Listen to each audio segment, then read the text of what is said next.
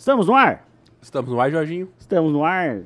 Eu sou Jorge Aguiar, eu gostaria de pedir gentilmente para você, e agora minhas redes sociais estarão passando aqui embaixo, já passa lá nas minhas redes, me seguir, lá tem família, tem viagem, tem comida não, pra chato caramba. pra caralho essa rede, não sigam o Jorge. É verdade, cara, não sigam. Tem que fazer lá. É verdade. E ao lado aqui desse bonitão das massas, desse cara de 1,99m, desse torcedor do São Paulo ah, Futebol Clube, desse leitor assíduo de Trotsky. Schopenhauer, ah, Rafael M. Oliveira, grande satisfação Por que estar você com você. sobrenome, cara? É, porque você é um cara de muitos Tá sobrenomes, vendo aí, né, Gustavo? Ele parou de falar sobrenome. um homem das massas, de, de muitas mulheres. Né, Rafa? Tamo junto.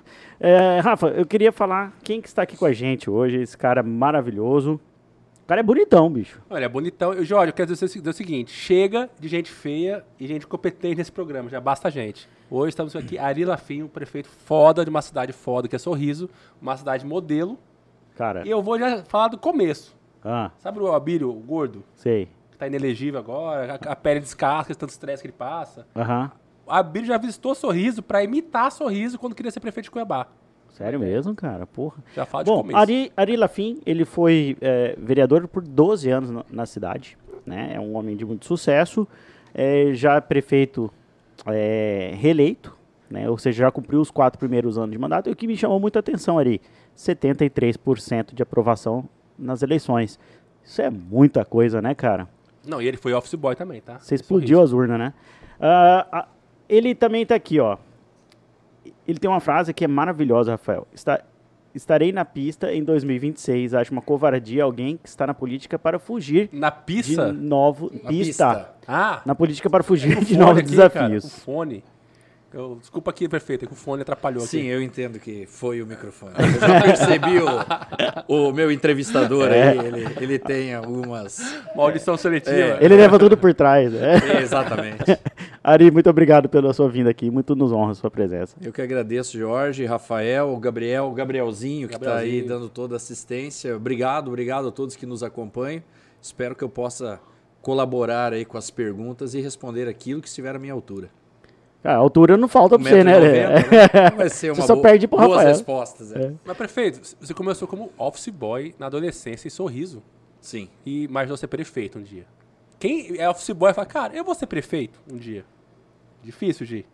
Eu não acho, não.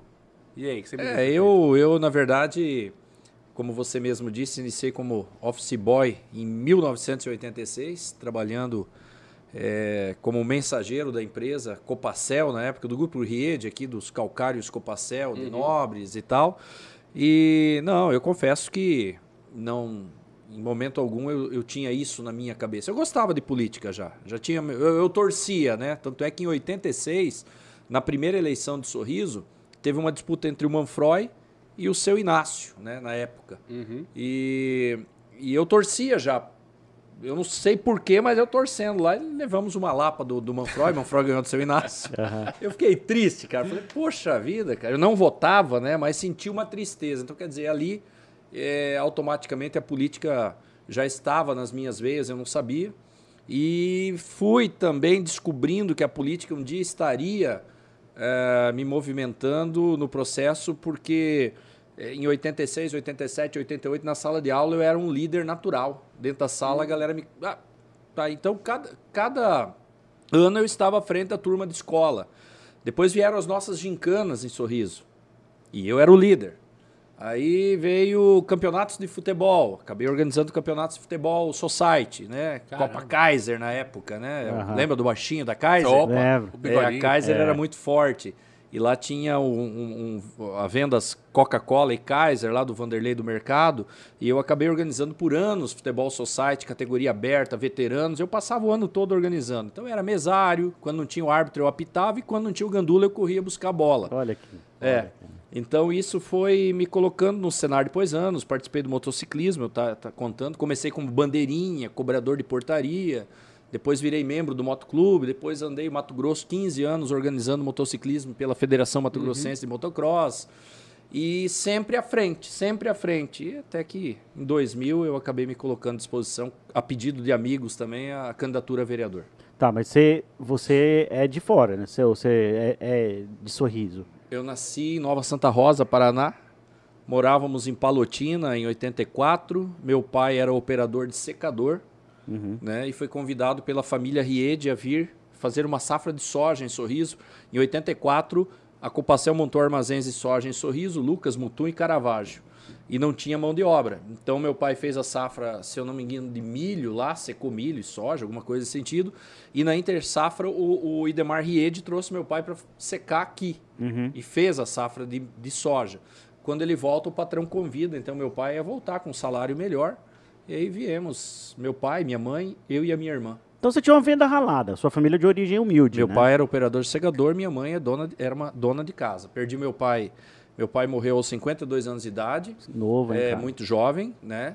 E a minha mãe faleceu ano passado aos 82 anos de idade. Caramba. Então, eh, são os meus dois grandes heróis, né? Meu Uhum. pai eh, me ensinou tudo. Meu pai deixou um legado fantástico de que a gente pode vencer na vida sem grandes patrimônios financeiros, né? Uhum. O patrimônio legal é a história da sua família. E a história do meu pai é contada e recontada por mim em tudo o que eu faço e da minha mãe também. Eu tenho muito orgulho desse homem. Meu pai morreu em 95, câncer.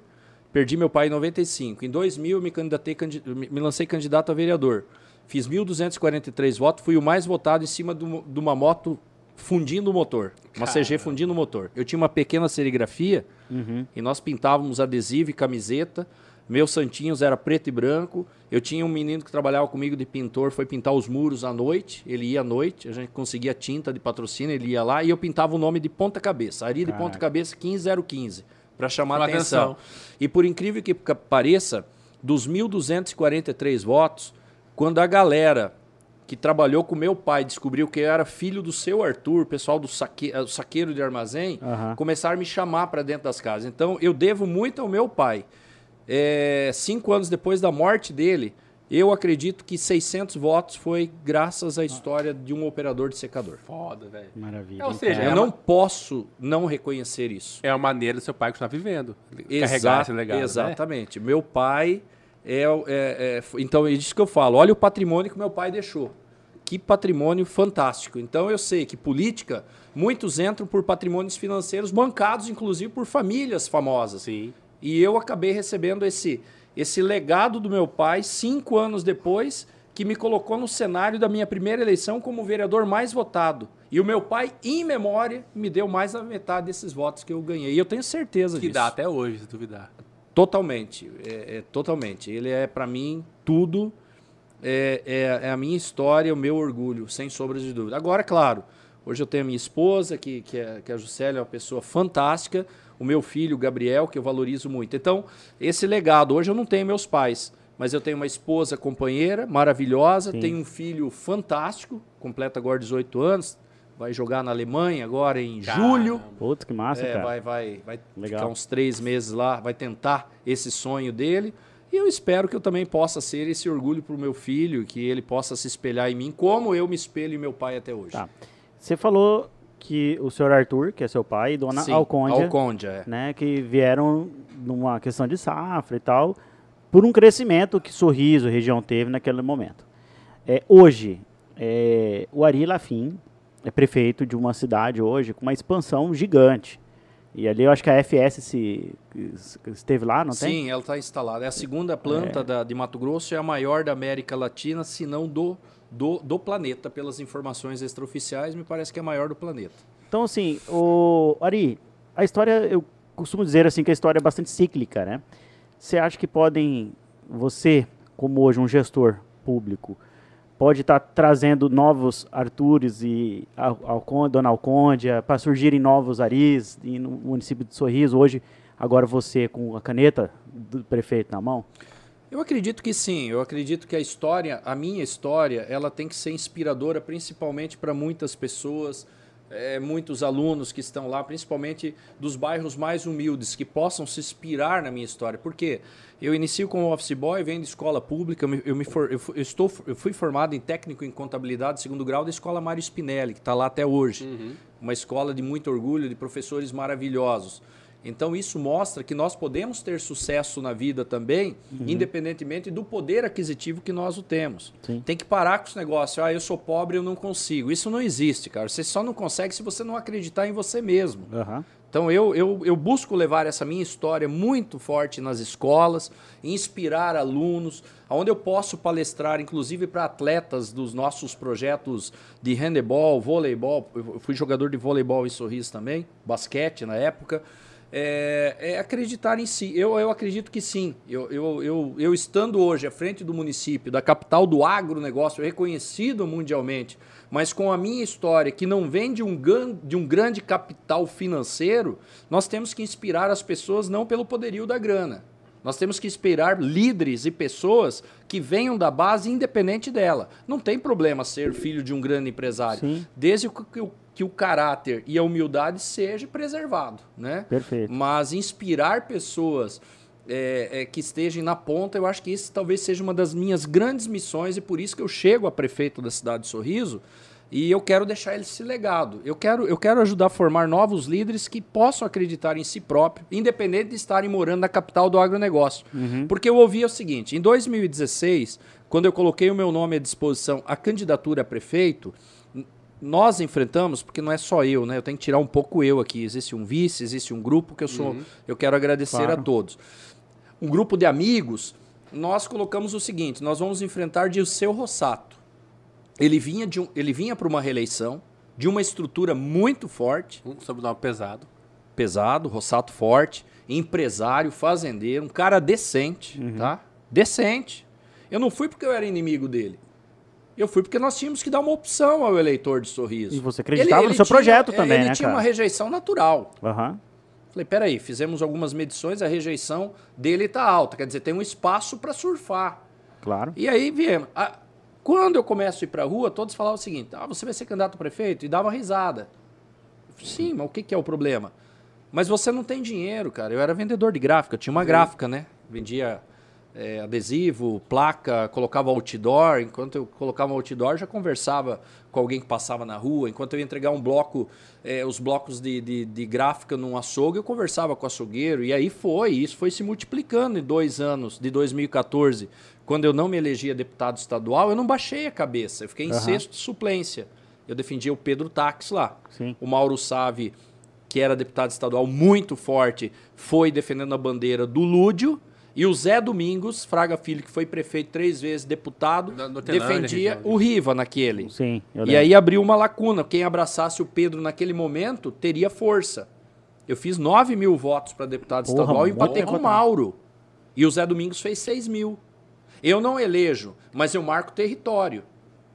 Uma semana depois, sacudi, chamei toda a galera que me apoiou e falei: agora, qual o projeto? O que, que vocês acham? Vamos para prefeito? Todo mundo? Vamos. Molecada, pesada, amigos, pequenos empreendedores. Vamos, vamos. E aí começamos reuniões. Falei, mas nós não vamos para atacar o Rossato, nós vamos para oferecer uma opção.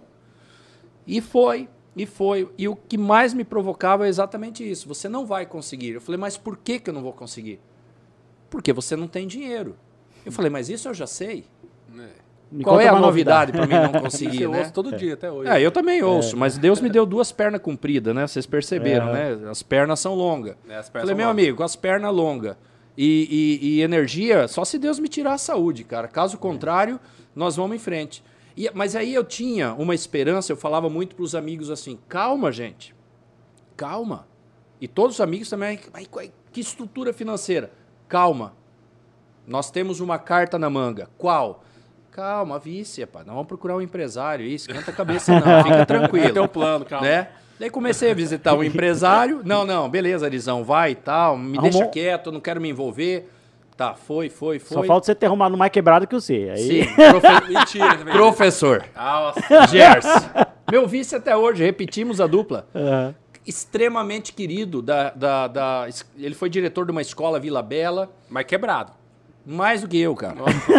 É igual o George aqui. É, um é mais quebrado que o outro. quebrado. Né? Mas daí eu não tinha mais, não tinha vice, não tinha e tal e tal. E a aliança daí era MDB. Eu era PSDB. MDB dava tempo de rádio e televisão, né? Sim. E aí os caras me ajudando a construir isso. Chegou, é o Gerson. Falei, é, puta, mas o Gerson, cara. caramba. Mais duro que pau de tarado. Não, imagina, professor. Daí foi, ele acabou aceitando, né? Dois dias depois ele me procurou, tava lá na gráfica, né? Tal, ele me, me chamou lá, tava tudo sujo, né? Carregando umas placas. Arizão, e como que tá esse negócio aí, prefeito e tal? Eu aceitei. Eu só tenho uma dúvida. Qual, Gerson? Cara, eu, te, eu tenho que saber e tal. A questão financeira. Como nós, como nós vamos fazer Você a me questão empresta uns- financeira? uns dois Falei, mil? Calma, Calma, teu plano. calma, Gerson. Se preocupa com isso. Você tem. Não, Ari, eu, eu inclusive eu tenho umas dívidas e tal. Eu, eu, eu, eu levo um ano para pagar minhas contas. Eu, eu venho com, com a minha contribuição moral e a minha história. Eu falei, tá bom demais, cara. Não esquenta com o financeiro. Quanto que a gente precisa? Ah, não sei. Tá, deixa, vamos fazer matemática. Vamos pra rua, cara. Vamos trabalhar. Você é bom de rua e eu também. Cobre hoje o Vila Bela e eu vou pro Bela Vista. Amanhã você vai não sei o quê. E aí fomos, cara, nessa. Massa. E, e foi. Cara, e foi. E as coisas foram se ajustando. Foi. Foi. A minha esperança era um vice que tivesse condições, um Entendi. empresário forte do agro e tal, mas, Mas não, não teve jeito. É Mas que naquele tinha. momento ninguém apostava na gente, né? Nem eu. E Deus te Chegou alguns abençoe. momentos que eu falei, cara, o que. É verdade, o que. Mas, mas vamos embora, né? Em oração, no outro É. dia, reuni o pessoal no barracão, chegou um momento que precisava para combustível e a gente não tinha, né? Daí a, a galera forma, né? Fala, e aí, é, o combustível do carro? Eu falei, essa semana não vamos precisar de combustível. Pode deixar os carros tudo parado, porque nós vamos fazer os mutirões a pé. Então o, o, o Gerson pega 15 candidatos a vereador, seus cabos eleitorais vai para a esquerda, eu pego mais 15 e vamos para a direita. E vamos a pé. e aí nós ganhávamos uma semana. Que era sem Miguel, gastar. porque não tinha gasolina. né? Exatamente. Não, e porque mas- como eu ia falar, ó, galera, nós estamos quebrados. Isso era um desânimo Pode. total. Mas por que, que vai fazer assim? Porque é estratégia. É estratégia. estratégia. É, Era... isso Olhar olho no olho, Olho no olho. Esse negócio de carro não dá. É. O povo quer e as pesquisas mostram que nós precisamos de contato. Tá aqui. É. Já estamos na frente. Não tava. Não tava. Não tava. Isso é marketing. É a jornada do herói, pô. Porque se você chorar, ninguém te dá crédito, Sim. né? É. Então você fala que você sempre tá bem, né? E todo mundo dá um fiado pra você, né? É verdade. Comprar. Então é isso. A nossa história é, é bem bacana. E, Adorei, cara. É, Legal essa história. Eu, jamais, essa cara sua de bonitão rico, eu nunca ia imaginar que essa É, muitos sua é pensam ralada. até hoje. Eu, eu- quando eu venho a Cuiabá e vou a Brasília, lá vem o prefeito rico. É, cara. Esse cara. deve plantar uns 20, 30 mil hectares de soja, né, cara? Mal sabe. Pô, mas É, você não melhorou de eu vida, só Ari. represento a galera com muito orgulho. Hein, Ari? Mas, Mas eu você sou- não, eu não melhorou de vida, cara? Eu, Ah, eu, cara. eu venho do comércio. Mas né? prefeito, prefeito não enriquece ninguém, não, cara. Tá, mas então vou- pra nós pedir dinheiro emprestado pra ele, Rafa. Não, mas calma, pra isso eu já chamei o Arcanjo pra vir no programa. É, Calma. mas Mar- Arcanjo. Tá Arcanjo mata pra se não pagar, pô. Ah, mas, cara, não correu risco. Ô, prefeito, tá, mas como é que era a Sorriso de 86, quando você era lá office boy, pra a Sorriso de hoje? 86 foi a emancipação de Sorriso. É, Sorriso, nós chegamos, eu cheguei em 85, ainda pertencia a Nobres, né? Dia 13 de maio de 1986 explodir- explodiram os foguetes de comemoração da emancipação política administrativa. Eu gostei. Aham, Foda, velho. Exatamente. Ah, a cidade, nós vivíamos seis meses no pó e seis meses no barro, né? Caramba. É, não tinha. Energia desligava meia-noite. Né? Eu, eu estudava no Mário Spinelli, por exemplo, à noite, em 87 já, 86 eu fiz minha sexta série de manhã, e daí comecei a trabalhar, e daí parti estudar 87 na sétima série à noite. Nós fazíamos, por exemplo, a aula até às 11, das 11 à meia-noite a gente fazia educação física na quadra. Quando acabava a luz, o professor liberava nós. Educação física a gente ia no breu para casa, na escuridão. Caralho. É. E daí ligava de novo os motores 8 horas da manhã. Então a gente convivia com isso. É, mas assim, uma cidade extremamente unida, já eram, eu não sei, nós tínhamos algo assim, todos que estavam lá já, os pioneiros da década de 70, é, todos acreditavam num futuro. Meu pai, por exemplo, vou falar meu pai. É, quando ele fez a safra de 84 e voltou e falou: Olha, é, o Conde, prepara a- a- a- os móveis, a mala e vamos embora com a Ari com a Maria. A minha mãe falou: Mas vamos embora para onde? Para Sorriso. Lá é fantástico, é uma terra do futuro. Eu falei: Meu Deus do céu, saí de Palotina, uma cidade organizadinha, Sim, cara, é. tudo legal, tudo asfaltada, iluminada, é, tudo bacana. Falei, ah, beleza, meu pai tá falando, vamos embora. Deve ser foda, Meu? Deus do céu, lá, chegamos meia-noite num ônibus, meia-noite, uma hora da manhã, no ônibus da Maringá. E o pior não é isso, nós viemos com um ônibus relativamente bom naquela época de Cascavel até Várzea Grande. E Várzea Grande nós tínhamos que entrar num outro ônibus, que para você entrar você tinha que ter uma escada. Era aqueles ônibus merda, alto cara. e Ah, é, entrava aqueles, pro aqueles metalzão. assim, Aqueles, Exato, porque até Nobres tinha asfalto, de Nobres adiante, vários trechos não tinham, porque eles estavam construindo ainda o asfalto. 85 chegou, né? E chegamos numa chuva e não tinha luz, cara. No outro dia, quando amanheceu, eu olhei e falei, mas meu pai viu o que nisso aqui? Ele é louco. Que E- futuro. Nessa época, o Posto Gil... Não devia- tinha nada. Estourando o Posto Gil nessa época, devia ser, né? É, a BR-163 que mata todo mundo hoje devido ao fluxo alto de veículos e acidente toda hora. Que não tem trem, tem nada. 10 horas da noite você podia deitar lá em Sorriso, no trevo, e ninguém te atropelava até de manhã, porque não passava ninguém, a não ser os ônibus da Maringá. Uhum. E um outro caminhão de tora, né? Que puxava muita madeira, né? Que era Mas à noite madeireira, não né. Era madeireira Era, ali, lá né? Pra cima, Autorama. é Sinop, né? Era. Sinop.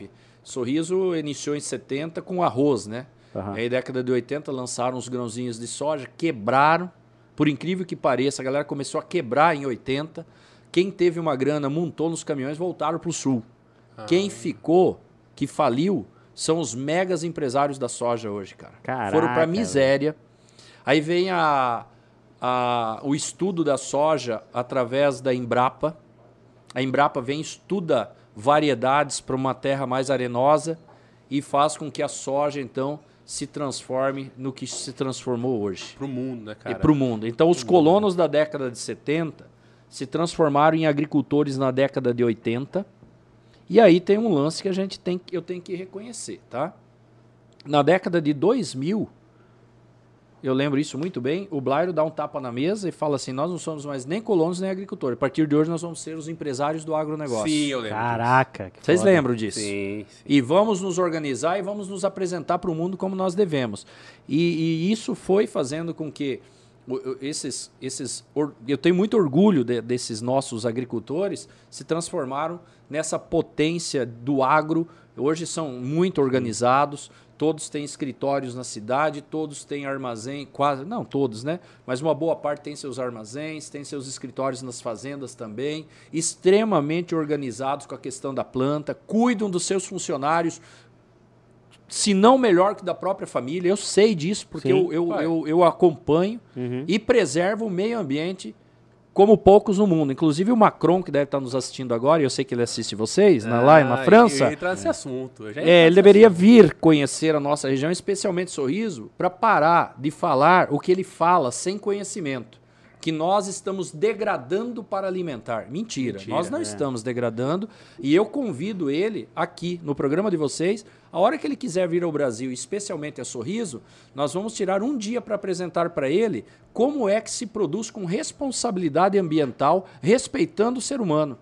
Hoje, talvez vocês não saibam, nós produzimos soja, milho e algodão e somos um dos maiores produtores de mel de Mato Grosso. Não, não sabia, pô. Porra. Onde tem Massa. abelha, será que o, o ar é poluído? Não, nem um pouco. Somos um dos maiores produtores de água de, eh, de peixe de água doce do Brasil. Será que a água é poluída? Não, não é. Então nós temos hoje elementos para discutir a questão da produção agrícola de não só de Sorriso, de Mato Grosso, mas aqui hoje eu represento Sorriso nessa entrevista, para o mundo com muita tranquilidade. Massa, cara. Peraí, Muita mas, olha, tranquilidade. pre- prefeito, o que, que é o Macron pra falar de, de mentira? O cara É. vende Peugeot 206, cara. Você comprar um Peugeot 206 do Macron? Não. Não dá pra Peugeot. Ô, cara. Rafael, mas vem cá. É, falando em soja, eu acho que nós poderíamos falar do nosso patrocinador, né, cara? Maneira, maneira, maneira espontânea, assim, sem. Super espontâneo, porque eu acho que é bastante afeto ao que a gente está falando aqui, que eu, eu tenho certeza que o Ari Lafim foi no circuito ProSoja. Porra. Você, você foi, né, Ari? Sim, sim. Lá Caio. Coppola esteve lá. Esteve É. aqui com o Caio Coppola, nosso programa. Sim, sim. Recebemos lá o, o- a, a ProSoja, toda a sua diretoria e parabenizá-los aí pelo excelente evento. Então, você sabia, Rafael, Hum. que o circuito ProSoja é considerado um dos principais eventos da cadeia da soja do país? Ah, eu digo do mundo, porque se o Brasil é o celeiro do mundo, porra, velho. Pois é. E eu achei massa que eles, dessa vez, o circuito ProSoja, ele teve cuidado de trazer, por exemplo, mentes como a do Caio Coppola, que esteve aqui no nosso programa, para desmistificar e grande parte dessas mentiras, de- desses engodos que vão sendo contados, por exemplo, como o do Macron, né, quando ele disse que comprar a soja brasileira é endossar o veneno para o mundo, algo nesse Pois é. sentido que ele falou, né? Então, o circuito ProSoja percorre diversos municípios do estado para levar informação, ouvir demanda da- do- dos produtores, inclusive estando em Sorriso. E o objetivo é realizar as palestras, reunir os produtores, ouvir as demandas, os interesses dos associados e levar para a diretoria aquelas a que- tem de mais importante de reunião das informações. E é por isso que o agro é tão forte e é tão bom. E digo mais, o Cadoro esteve aqui e ele falou uma coisa muito importante. O, o agro Mato Grossense é esse agro e do Brasil também, apesar do Estado. Imagina o, o, o, o pecuarista, o agricultor mato-grossense é tão forte, resiliente, que apesar de um, de um país burocrático, um país difícil, um, um mundo, uma pandemia, os caras crescem pra caramba. É verdade. Então, assim, é um motivo de orgulho para todos nós, cara. Com certeza. E, e, e, a, e a, maior besteira que falam, é, é, é, principalmente do agro nacional e falando da nossa, da nossa região, eles não têm nem noção do quanto o agricultor é fiscalizado. Demais, cara. Ixi. É, a Secretaria da Agricultura e do Meio Ambiente local uhum. fiscaliza, a nossa secretaria fiscaliza, é o IBAMA que fiscaliza, é a SEMA que fiscaliza, é o Ministério do Trabalho que fiscaliza, é todo mundo, meu amigo. É, é uma é. fiscalização intensa. Sabe por que um nós satélitezinho avanç... ali, é, né, satélite. Nós estamos avançando de forma fantástica porque esses homens e mulheres do campo são o motivo do nosso orgulho mundial. Massa. Porque vocês estão de parabéns. E olha onde nós estamos logisticamente, cara. Longe Perfeito. de todos os portos. Agora que está sendo anunciado trens que é uma das esperanças. Agora, nós temos que estudar a fórmula do homem do campo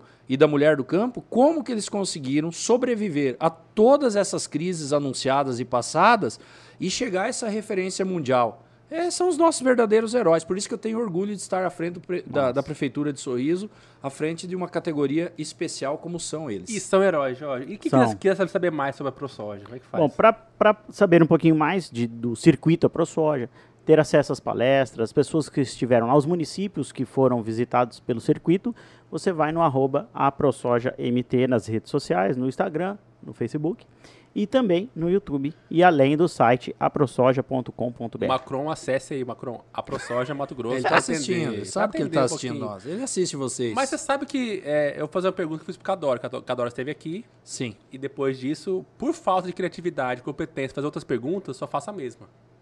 Cadore. Você veio aqui porque Cadore.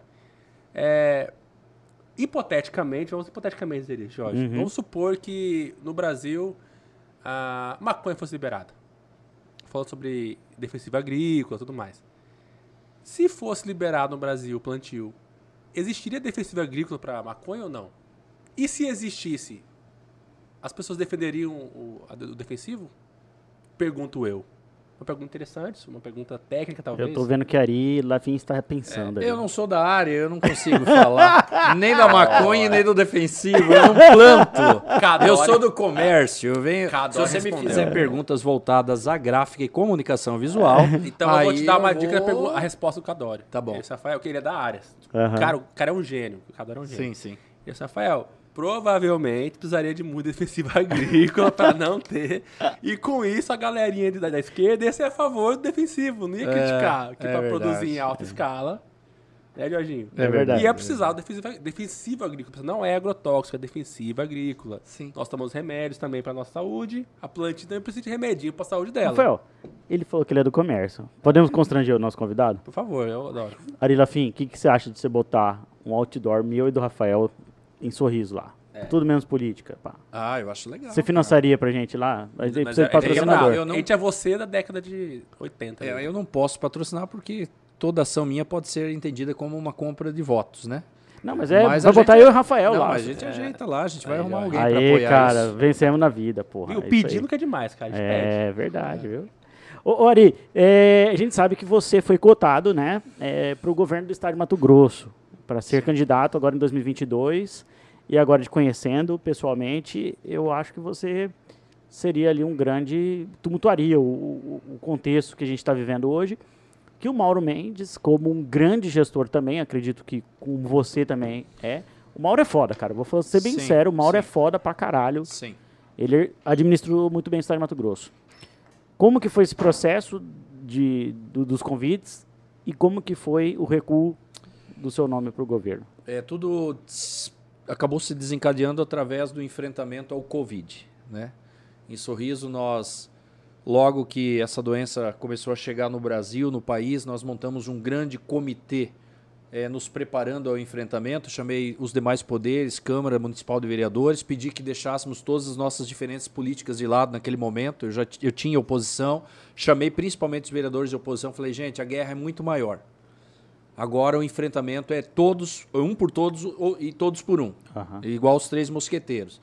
Poder Judiciário, Ministério Público, CDL, ACES, Associação Comercial, Sindicato Rural, Igreja Católica, as, as, a, o Conselho dos Evangélicos, maçonaria, e formamos um timão para discutir como enfrentar o problema. Ponto. Quando chega a doença, nós, na primeira semana, apavorados, fechamos a nossa cidade por quatro dias também. Como vinha a onda É. fechando tudo. Foi em março, né? É, Acho que todo mundo fez isso, né, Ari? 2020, exato. Quando nós fechamos, por decisão é, conjunta, sem saber o que era aquele monstro que estava chegando e matando e, e- e não sabíamos como enfrentar, a, a classe médica com mais medo do que nós, os médicos com medo, enfermeiros com medo, todo mundo assustado. O presidente da República dá uma coletiva e falou: vocês estão loucos, Uma cara. gripezinha. Eu lembro. É, ele não chegou. é, é, na- naquele momento ele nem falou gripezinha. Ele deu um. na- naquela primeira entrevista, ele falou: chega, gente, vocês estão ficando louco. Eu lembro dessa. Abram isso. Nós temos que enfrentar. Eu lembro. Aí chamei o comitê na mesma noite, porque ele falou foi tipo 7 horas da noite. Chamamos o comitê urgente para reunir às 21. Falei, gente, e agora? Nós resolvemos fechar. O presidente da República, eu não consegui entender. Para mim, ele tá meio maluco. Uhum. Aí todo mundo falou: olha, vamos então. Isso era. Ele deu a, a coletiva numa quarta-feira. Quarta-feira, eu lembro bem disso. Nós fechamos a cidade. Na quarta-feira, o presidente dá ah, essa coletiva. Eu não vou admitir isso. Tá todo mundo louco. Tem que abrir, temos que enfrentar e tal e tal. Quarta-feira à noite, mesmo momento, reunimos. A sociedade organizada falou: olha, Vamos aguardar, então, até sexta-feira, manter-se o presidente. Vamos tentar entender o que, que o presidente quis falar com tudo isso. Porque nós também estamos meio atordoados. E aí, até na sexta, nós começamos a buscar entender. Falar, peraí, se nós fechar, nós vamos quebrar mesmo, cara. Uhum. Né? Tinha uma safra se aproximando, se eu não me engano, de milho. Aí nós fizemos o seguinte: vamos montar os planos de contingência, então. Todo mundo vai abrir, só que janela aberta, diminui o fluxo, álcool e gel, máscara e partimos para isso. E aí esse enfrentamento, a forma com que Sorriso foi enfrentando, e aí o Mauro acabou lançando alguns decretos. E, e não é por culpa dele também. Não, não tô aqui. As, as UTIs todas lotadas em Mato Grosso, gente Foi. morrendo para todo lado, né? E aí Sorriso começou a virar uma referência. Mas peraí, tem uma cidade que não está fechando. Quem que é esse cara aí? É, o cara montou um comitê, ele reúne quase todo dia. Eu reunia todo dia o comitê. Tem aquele loucão lá que tá fechando nada. Abriu um né? hospital 24 horas. Meteu uma base de oxigênio de 30 mil litros. Enquanto a Amazônia estava indo cilindro, nós botávamos uma carreta lá para abastecer e as redes sociais cobriam isso. Uhum. Nós nos preparamos a enfrentar o Covid da seguinte forma: hospital de campanha 24 horas, remédio de graça para todo mundo. E o que acontecia? Quando o cidadão ia lá no hospital de campanha, então o médico identificava em você, Jorge, que você estava com febre. Nós já jogávamos, nós já colocávamos você para fazer chapa do pulmão. Aham. Tem mancha? Não tem. Pode ir para casa, vamos monitorar ele. O Rafael. Ah, o Rafael tá com febre, tem 10% de mancha no pulmão. Joga ele, pra- não deixa ir para casa. Nós colocávamos você num leito, jogava um oxigêniozinho e um remédio. Antibióticozinho ali pra dar uma... Dois dias depois, teu pulmão tava limpo. Caramba, velho. Tratar Nós combatemos a doença quando ela tinha que ser combatida. Combateu o sintoma Aham. dela? Exatamente. Então o sorriso estava preparado para trabalhar de, porta aberta, de portas abertas. É isso que daí eu tentei explicar para, na época, o Gilberto e o, o governador, eu não cheguei nele, não, não tinha como chegar, e ele estava Aham. atordoado, o Mauro, imagina, não, não quero. Imagina, o Mato Grosso é um continente, cara. Sim. Uma loucura. Imagina o Araguaia sem estrutura, as informações que chegavam. Mas eu, eu tentava explicar o seguinte, gente, o decreto de vocês para nós não, não é. Não, mas tem que ser para Mato Grosso inteiro. Pelo amor de Deus, cara, nós estamos, nós estamos gastando. Eu, eu, eu tripliquei médico, é, era mais oxigênio, a promotoria ajudou a gente. Massa. Então nós tínhamos condição de enfrentar. Tanto é que chegou um momento que nós não atendíamos só sorriso. A região veio. Um, levaram um paciente quase morrendo de rosário, porque falava que o sorriso estava salvando vida. E entubamos ele e ajudamos.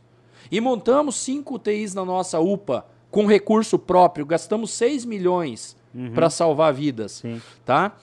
E isso que aconteceu. Então, para chegar na tua pergunta. Tá. Beleza. Aí, numa, numa reunião aqui em Cuiabá, numa busca de tentar fazer com que aquele horário das 20 horas que fechavam pizzaria e blá, blá, blá, blá, blá, pudesse ir até as 22, pelo menos. Pelo amor de Deus, estende duas horas a mais, porque o- a noite está morrendo. Uhum. Tá Restaurante, Restaurante, tudo, garçom, pô. garçonete, um monte de gente desempregada. E por que, que o dia podia trabalhar e a noite? Tava quebrando o setor noturno. Porque o vírus só, só ia à noite. É, eu vim para essa defesa e o setor, alguns setores, me enxergaram e falaram: peraí, cara, Os caras têm- tá defendendo um trem massa aqui, né?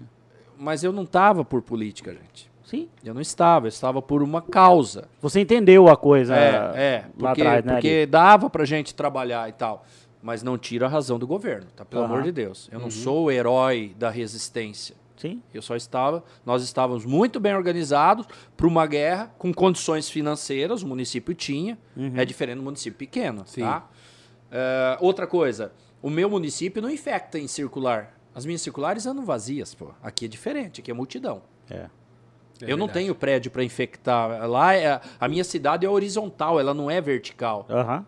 Então não tinha como o vírus infectar a minha população com velocidade. É diferente de grandes centros, tá? Tanto é que um dia eu vim e falei, ah, mas se você for, então você tinha que ser o prefeito para ser o nosso herói. Não, não, não, não, não. Cada caso não, é não, caso, não. né? Cada caso, cada caso. A eu não minha realidade é uma uma, cidade- irmão. Eu não administro uma cidade de um milhão de habitantes. Eu não administro uma cidade de 300 mil habitantes. Eu administro uma cidade de 100 mil habitantes, onde uma boa parte está na zona rural Uhum. e quem está no urbano consegue se manter distante. Então a minha cidade podia combater o vírus com distanciamento e não com fechamento. O que, que aconteceu? Lideranças de segmentos começaram a me chamar. Falaram, ô Ari, pelo amor de Deus, cara, nós precisamos de você, cara. Eu Falei, pra quê? Você tem que ser o nosso líder nesse processo político e tal. Vamos, cara. Falei, olha, não vou me. Tá, É, tamo aí, né? é, aí. Vamos ouvir, né? Vamos ouvir. ah, é. É. Aí, mas daí é a hora que você fala assim, tá, peraí, mas o que que... Não, vamos trabalhar um projeto e tal. Falei, cara, para trabalhar projeto não podemos demorar muito. Não, e o, segmento não quer esperar. Eram vários segmentos organizados. Não vou falar agora porque não é legal e não precisa disso. Ok. É. Me dei 60 dias para mim analisar essa situação. Cara, eu não vou mentir. A gente empolga. O ser empolga. Aham. Eu já comecei a andar, falei, cara, Sou foda. ah, sou... ah, Tá massa, né? Mas daí eu falei, peraí, daí conversa com um, um fala, não, cara, tem que ir, é, o- é a vez mesmo. E o outro fala, não, cara, tem que pensar, o outro não sei o quê. E eu, Ave Maria, eu sou, eu sou muito temente a Deus. Eu falei, eu já percebi que eu tinha 60 dias para dar a resposta. 30 dias eu percebi que eu não ia chegar a lugar nenhum, porque dois falavam sim, dois falavam não, tava me confundindo totalmente. Tá? Aí eu põe em oração, falei, Deus, me dá uma luz, cara, me, me Mostra mostra um para onde eu vou e tal. Mas Deus não fala com a gente de forma direta, né? Ele não aparece e fala, ô, quero falar com você que eu sou Deus, né? É. Não, não, não, vem, né? Aí um belo dia, em casa, eu, a minha esposa e o meu filho, almoçando, o meu filho tem 18 anos, ele não gosta de política. Não gosta. Menino saudável esse. Ele é. Ele é inteligente. Aí, é, nós almoçando, ele falou, pai, faltavam uns 10, 15 dias para mim dar a resposta para esse segmento. O pai vai ser candidato a... a- tá- o pai pensa ser candidato a governador do estado, isso é verdade? Ah, filho, tá cogitando e tal. E ele deu uma parada e falou, mas... Que burrice é essa? A Juscelia falou, minha esposa, Gabriel? Ele falou uma burrice meio num tom Alto, né? Então pô? pica assim, então fazendo. É. eu olhei pra ele e falei: Por que, filho, burrice? O que, que é? Não entendi. Não, deixa, o que, que é? Ele ficou com vergonha aí, né? Não, não, ao contrário. Ele falou: ó, Eu nem gosto de política, mas eu vou falar o meu pensamento e tal e tal. E, e depois esquece que eu nem gosto de política. Tá, fala, Gabriel, quero ouvir.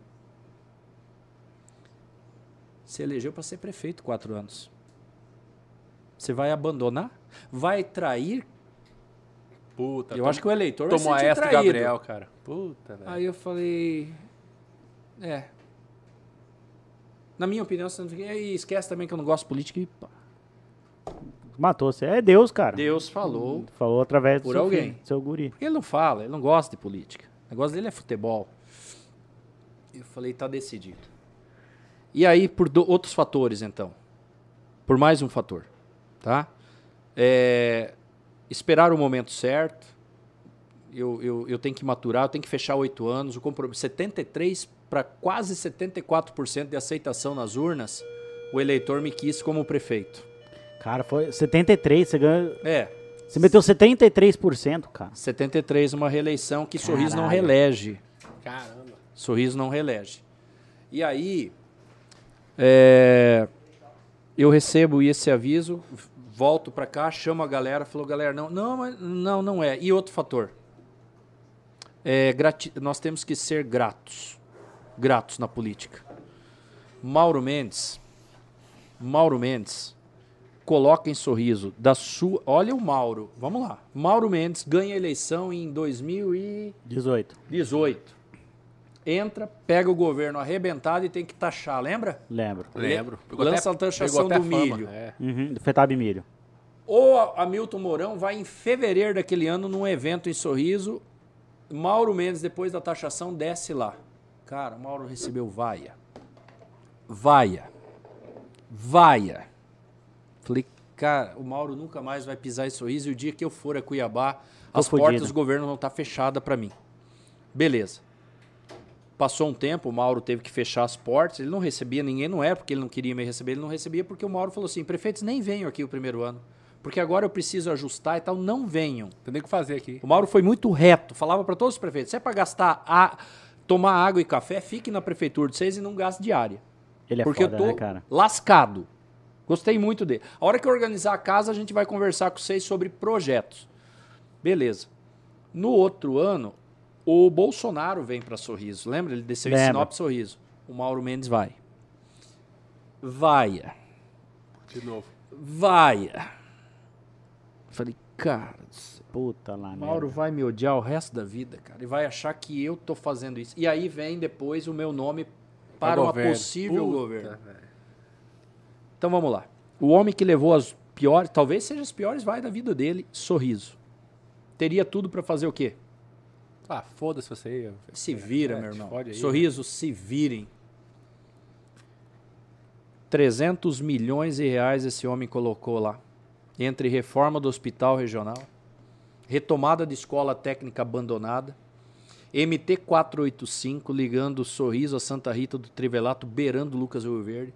490 está sendo asfaltada agora. A MT 140 que liga Sinop a Rondonópolis vai encurtar Sorriso a Rondonópolis 200 quilômetros. Caramba. Tá ligando Sorriso a Tapurá no asfalto. Duas pontas, duas pontas de asfalto do Barreiro.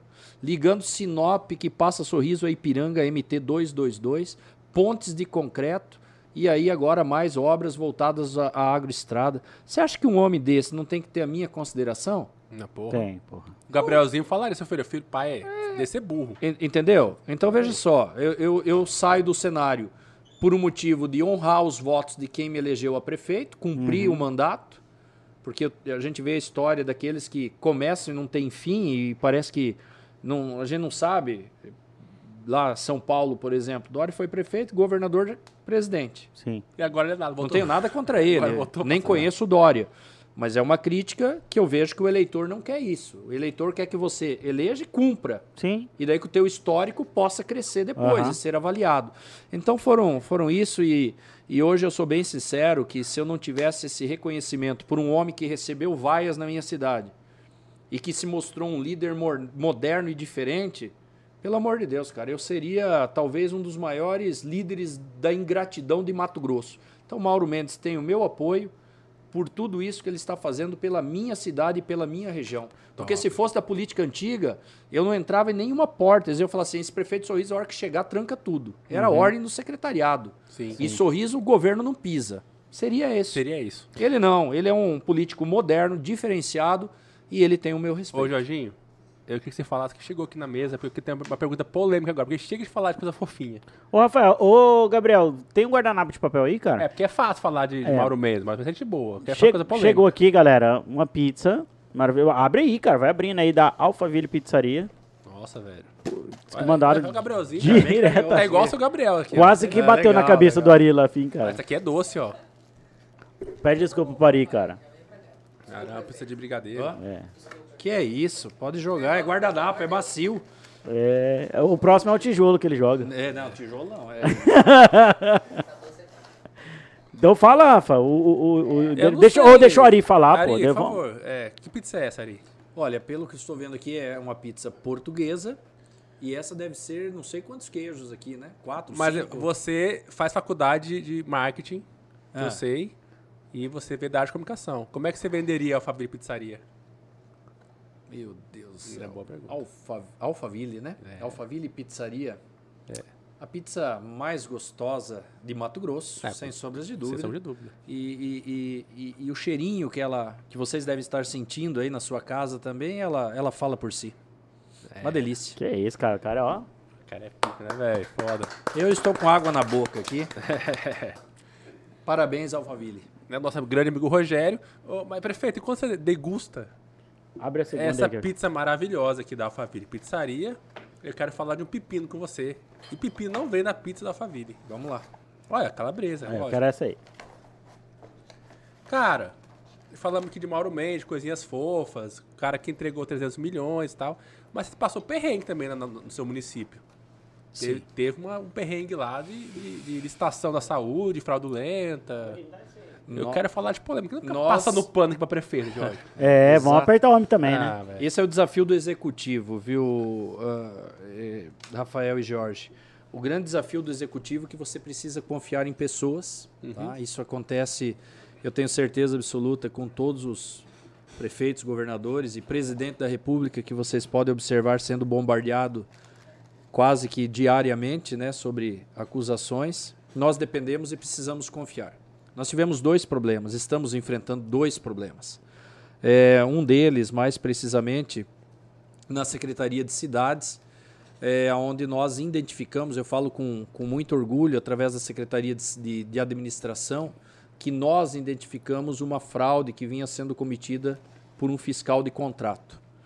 Quando nós temos alguns modelos, nós temos alguns contratos para atender a população.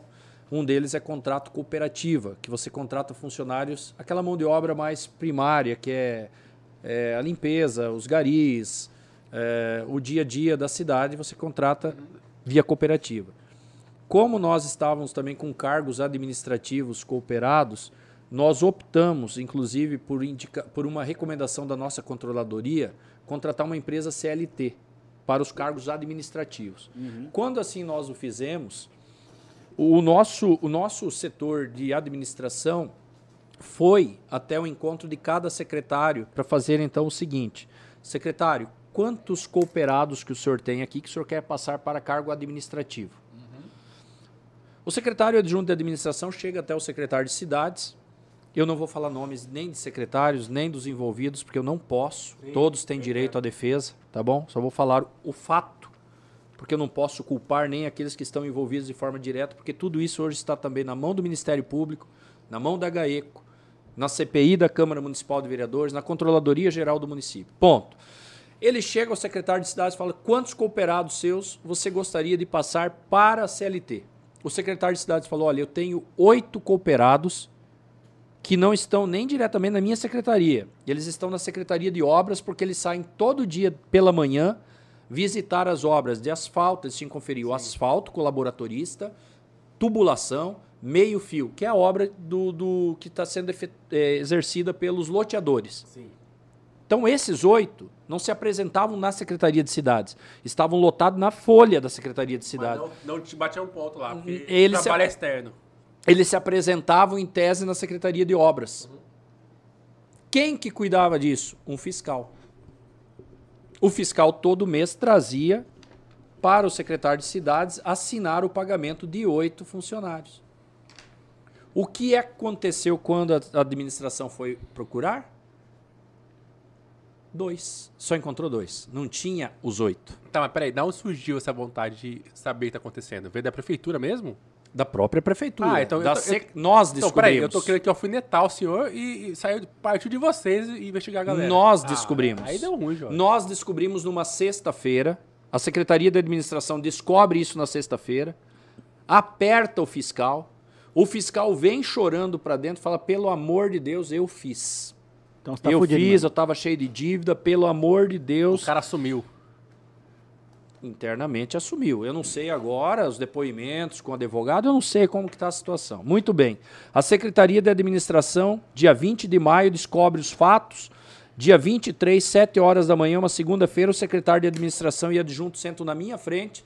Fala, prefeito, descobrimos isso, isso isso. O que, que a gente faz? O cara está desesperado pedindo para que abafe o negócio. Eu falei, negativo. Puta, velho. Negativo. Ao contrário. Eu vou notificar o secretário agora, que é responsável da pasta. Ele vai fazer o afastamento desse funcionário imediatamente. Nós vamos dar publicidade ao fato e vamos levar tudo ao Ministério Público. Eu sei do meu desgaste político, eu sei de tudo que pode acontecer, mas eu não vou abafar. Eu não vou abafar. Porque abafar isso, não existe como abafar. Isso escapa. É trazer para você uma responsabilidade que não é sua. É pô. melhor nós sangrarmos agora. Eu tô sangrando. Uhum. Ah, tá, tá Tô sangrando sofrendo, eu tô sofrendo. Ataque diário. Pau. Quem descobriu fomos nós, meu amigo. Se eu- pelo amor de Deus. Ah, beleza. Mas por que, que não conferiram isso melhor? Eu gostaria que nada disso tivesse acontecido. Infelizmente, o secretário, eu até acredito na inocência do secretário. Ele foi, inclusive, afastado, tá? Afastado não, ele pediu o afastamento. É, bem bacana a parte Ele pediu o afastamento, depois a controladoria fez esse apontamento. Falei, olha, eu, eu, eu acho, ele me procurou, falou, olha, eu, eu vou pedir o afastamento porque eu não quero contaminar as investigações. Sim, com certeza. Eu falei, é justo, porque você assinou. Você assinou, você foi o direto. Acredito na inocência, porém, nesse momento é melhor o afastamento para que não contamine nenhum tipo de investigação. Ponto. Não bastasse o dia 23 da minha vida, entra o secretário de Fazenda por volta de 7 e meia. 7 horas o secretário de administração me dá essa na moleira. Logo cedo. Sete e meia, o secretário de Fazenda entra meio branco na sala e falou, prefeito, eu tenho uma notícia e não é muito boa. Eu falei, ah, pior do que eu recebi? Não. Ele falou, não, a minha é bem pior. Caramba, o que aconteceu? Ah, aconteceu que sexta-feira, dia 20, foi um cidadão lá na Secretaria de Fazenda esperando o pagamento de uma nota de uma determinação judicial de cirurgia e como não tinha assinatura do secretário no verso, a minha tesoureira não quis pagar, mas havia uma insistência por parte do departamento que estava lá dentro cuidando disso. Que ligou ainda, agora fiquei sabendo essa semana, que ligou para a tesoureira e falou: não, pode pagar porque o secretário de saúde está em Cuiabá. O secretário de saúde não estava em Cuiabá, estava em Sorriso. O secretário de Fazenda falou: olha, devolveu e falou: amigão, sem assinatura do secretário, não, nós não vamos pagar aqui, não.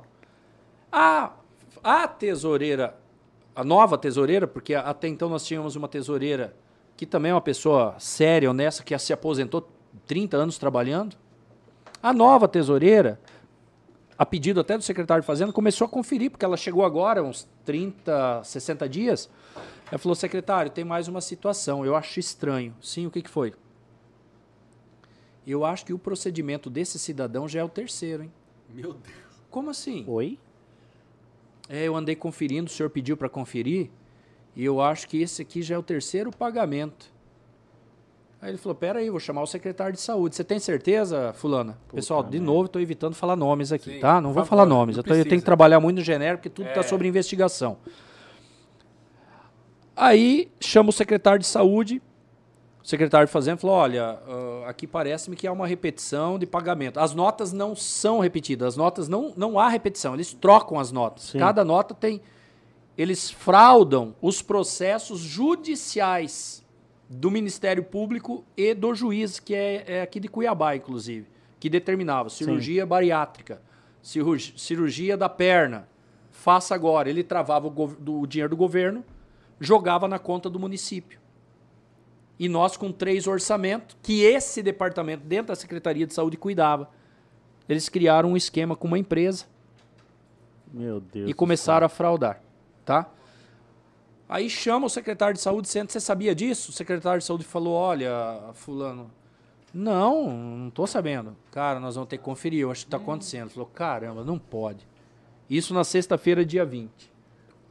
Sábado e domingo, a, a tesoureira a tesoureira começa a procurar todos os processos, levanta um camalhaço.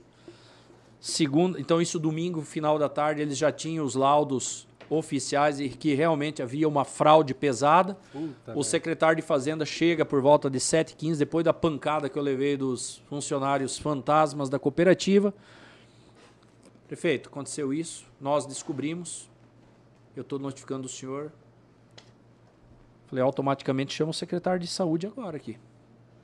Mediante seu ofício, eu já vou meter a caneta do secretário de saúde, tem que afastar os envolvidos e vamos apurar os fatos. O secretário de saúde veio, uma pessoa séria também, confio nele. Porém, o que aconteceu? Três componentes que trabalhavam nesse departamento específico criado só para os mandatos judiciais. Eu também não posso dizer se os três estão envolvidos, eu não sei. Não dá pra fazer ilação. Por favor, não estou falando nomes, repito aqui a todos, tá? E respeita até a, a Por favor, eu acho que até quem está envolvido tem direito de defesa, não tem problema nenhum. Mas é importante você falar que tem cidadão lá que quer ouvir. Exatamente.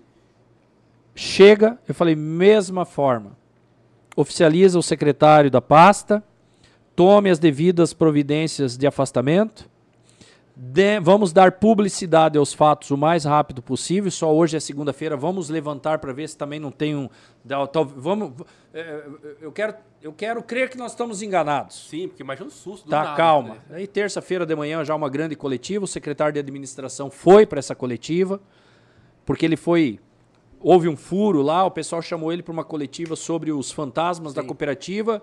Sete horas da manhã, daí ele falou: "Peraí, mas eu tô indo lá para falar dos fantasmas da cooperativa. E se o pessoal pedir da saúde?" Eu falei: "Não vão pedir, você vai dar o furo. Você vai falar a verdade." Porque eu, prefeito, fui notificado ontem, sete horas da manhã, de uma pancada e sete e meia. Como que você, secretário, não vai falar o que está acontecendo? Pois é. Abra a caixa para todo mundo saber. E pedi para um dos meus procuradores já ligar para a doutora promotora, também não vou falar o nome, não vou expor ninguém, por favor. A promotora que eu quero urgente uma audiência com ela para levar todos os fatos em companhia dos dois, os dois secretários daí pediram para se apresentarem também. Quero aqui parabenizar tanto o secretário de Cidade de Saúde que estão enfrentando, o secretário de Saúde também pediu o seu afastamento para que o processo não fosse contaminado. Parabenizo ele também Parabéns também. tanto de cidades como de saúde. Eu acredito na inocência. Hoje estão afastados, estão sofrendo. Os dois têm família, só que um teve que acreditar num fiscal e o outro acreditou num departamento e assinava todas as notas, crendo que estava assinando coisas para salvar a vida de pessoas. Mas a rotina faz isso, quer ser vacinando. A rotina faz A isso. rotina faz isso. E as assinaturas chegavam na secretaria para a tesouraria. A tesouraria com as assinaturas e conferindo a nota, e as notas não eram repetidas, as notas não eram repetidas. A numeração era diferente. Para baixo foi repetido. Aí a pergunta: mas que tipo de controle financeiro vocês têm que vocês não viram isso? Que tipo Qua- de controle financeiro Boa, que eu não vi boa, isso? Boa, boa, boa pergunta, Jorge. boa. Quando a justiça travava o, governo, o dinheiro do governo do estado, esse dinheiro caía no fundão da saúde, que é um fundo milionário. Ah, e ficava perdido Ele não no é meio um processo misturado no meio ali. Exatamente. É um processo que foi criado em parceria com a Justiça e o Ministério Público. E talvez Sorriso seja a única cidade que tinha esse bendito departamento para cuidar disso. E a identificação é praticamente impossível. É isso? Exato. Quem descobriu fomos nós. Aham. Até digo aos críticos que estão assistindo, e especialmente a Sorriso, E a audiência está alta. pra assistir. nós descobrimos isso. E assim que chegou no gabinete, eu não tive medo com desgaste político. Eu não tive medo de investigação. O nosso advogado ligou para a promotora, ela estava em uma audiência em Nova Ubiratã na terça-feira e pediu que nós fôssemos lá na quarta-feira, 8 horas da manhã. A promotora nos recebeu. Salvo engano, tinham três policiais da GAECO na sala também, Que climão, já nos cara. aguardando, Que climão, tá? Os Isso dois ontem, isso secretários. Hã? Isso ontem? Não, na quarta-feira, dia 25. As datas não vão mais sair da minha cabeça. Dia 23 chegou oficialmente os fatos para mim. Certo. Dia 23 nós percorremos os interiores para ver se tudo isso era verdadeiro ou não. Terça de manhã, dia 24, uma coletiva por parte do secretário de, de, de administração sobre os cooperados fantasmas e sobre a explosão da saúde. Nós, nós, eu pedi que desse publicidade, que não, não ficasse aguardando. E pedimos audiência na terça com o Ministério Público. E com a GAECO também, não há problema. Pode ser com a Polícia Federal, com quem for. eu- a gente quer que tudo seja investigado. E aí, então, fomos recebidos às 8 horas da manhã do dia 25 no MP. Os dois secretários vieram me procurar e falaram, prefeito, o senhor vai, nós também queremos ir. Falei, direito total de vocês. Fui lá, me apresentei, o, o secretário de saúde, secretário de administração, dois grandes homens, se apresentaram também, com toda a documentação, e levantei, fui para uma coletiva, os dois ficaram ainda dando al- alguns depoimentos, e aí eu fui para uma coletiva à frente do Ministério Público dizer que nós tínhamos descoberto tudo isso e que nós queríamos averiguar tudo. E a Câmara, então, começou também a me procurar, a Câmara de Vereadores, é, os vereadores buscando, prefeito, a sociedade nos cobra um posicionamento quanto à ia per- CPI. perguntar, aí a, a Câmara, né? É, Porque Como é que é lá? É oposição? É maioria? Como é Não, é? nós temos, nós, nós dos 11, a, a, a eleição nos deu 10 vereadores da base Sério? É, Pô, 10 sensacional. vereadores. Mas todos os vereadores que em tese me procuraram, eu falei, abram a CPI. É, a sociedade quer um posicionamento. Abram a CPI, não há problema nenhum. Agora, exerçam a função com responsabilidade, porque CPI, ela tem um risco muito grande de se transformar num palanque, num palco, por promoções de pessoas que quer- não querem o bem da cidade, não é nem meu. Fica a dica Bolsonaro, quem fazer CP da Petrobras aí. Exatamente. Fica a dica Bolsonaro aí. Tá, então eu acredito muito nos vereadores. Eu acho que são personalidades sérias e comprometidas, né? Estão atuando já, já começaram a fazer, já estão ouvindo pessoas, né? Nesta nesta semana um dos vereadores que nem faz parte da comissão pediu o afastamento do secretário de Fazenda, por isso que eu não vou entrar no embalo. Na empolgação, né? eu não vou Entendi. entrar no embalo. Sim. Tanto o secretário de Cidades e de Saúde pediram o afastamento porque eles assinaram as notas de forma direta. E com muita maturidade pediram esse afastamento para que não contaminasse nenhum tipo de, de, de situações de investigação. Tá? Do dia 23 até agora, só para deixar bem claro a todos vocês, Sim. eu, no gabinete, quase não recebi mais ninguém. Até um dos, dos, dos membros lá dessa, dessa, desse grupo de trabalho que cuidava das notas tentou ir lá me procurar para me dar explicação. Eu não recebi. Por quê?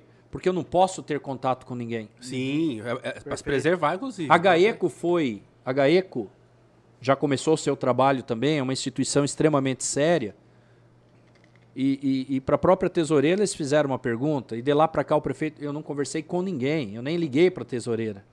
Eu quero, o dia que eu puder, eu quero dar uma medalha de ouro para ela. É uma funcionária concursada e está de parabéns. Sim. Agora veja bem, se houvesse fraude, você acha que o funcionário que descobre seria chamado para quê no gabinete? Pois pelo amor de Deus, abafa isso, esquece, você não viu nada, pelo amor de Deus. Chama o fiscal lá dos cooperados, pelo amor de Deus, vamos dar um jeito, vamos abafar isso, porque é tranquilo, isso aqui é sinal que ninguém tá bebendo, né? É. É. Foi o prefeito que derrubou, tá, pessoal? É um espírito aqui é, do. Então, é isso, nós Tá, estamos sim e- atravessando e esse que momento. Nível, que nível de, de rombo foi esse de valores? Olha, a, a questão cooperados, nós agora estamos trabalhando sobre números, né? Inclusive, nós estamos fazendo a, a tomada de, de preços para levantar valores, a contabilidade está cuidando disso, a controladoria do município levantando. Cooperativa, esse fato deve ter iniciado em 2018. Até então, pode ter chegado a 600 mil reais, pode. Saúde, deve ter começado em 2018, talvez, quando o departamento foi criado e logo depois eles ah, se antenaram essa, a, esse, a, esse, a esse furo, né? Pode chegar a 3 milhões. Putz. É, agora veja só. Mais uma vez eu falo, eu Deus te avisa de alguma maneira, né? Chega a nova tesoureira, confere tudo isso, beleza. E vamos lá, e se nós não tivéssemos encontrado, isso chegaria a quanto até 2024? Ah, não. 30 milhões de reais. Exato. 30 milhões de reais de Então- rombo. Por quê? Eles se criaram, cara. Isso não acontece em outros lugares também, né? Eles se criaram. Isso que eu ia te falar. Está acontecendo nos municípios, talvez. Há uma possibilidade. Pode ser. Isso que eu ia te perguntar agora. Você Pode já, ser já que conversou a com o prefeito investigação amigo do seu? Ministério Público descubra uma ramificação maior. Não sei, pode. Que nós descobrimos lá. Porque se há, se há Outra coisa, eu não sei quem eu estou enfrentando. Todo mundo fala, ah, ah eu não sei. É uma Não sei quadrilha, nem quem eu tô tamanho da quadrilha, é uma quadrilha gigante, Até né, agora Ari? eu não fui ameaçado por nada, tranquilo. Nem vai ser, cara. Não, nem vou e também não me importa. Eu tô lá pra, pra buscar. Aí esse dia me fala, é, o teu desgaste político. Eu tô preocupado com o desgaste político. Eu quero retomar o dinheiro que foi roubado, caramba. E é possível? Essa, é essa é a sua missão? Agora acha é o rastreamento da, da- da- do Ministério Público, é o Exato. rastreamento da polícia, tentar o máximo possível encontrar. Aonde foi, como que chegou. É, é, isso eu, e aí não é nós, né? Eu não tenho essa competência. Por isso que nós corremos automaticamente ao Ministério Público a, a pedir essa ajuda o mais rápido possível. Perfeito. Porque a própria CPI não tem essa competência. A Comissão Parlamentar de Inquérito é ouvir e depois entregar tudo ao Ministério Público. Eu uhum. participei de CPI, eu fui vereador três mandatos. Mas, então, souber o que é uma falar. CPI. Exato. Né? É... Agora, a Justiça, que está investigando agora, com as operações, eu, inclusive, uh, repito, eu acredito muito no Ministério Público, acredito na GAECO, eles devem estar rastreando contas, devem estar rastreando patrimônios para tentar resgatar isso. Mas, porque prefeito, uma CPI. Leva... você, foi, você foi da publicidade para o trem desse é louvável, eu, é, é honroso, Sim. mas você se enfiou num trem aí que. É, é, é, é Por fazer o certo. É, é, ok. exato, exato. Tudo no seu tempo ele vai ser esclarecido.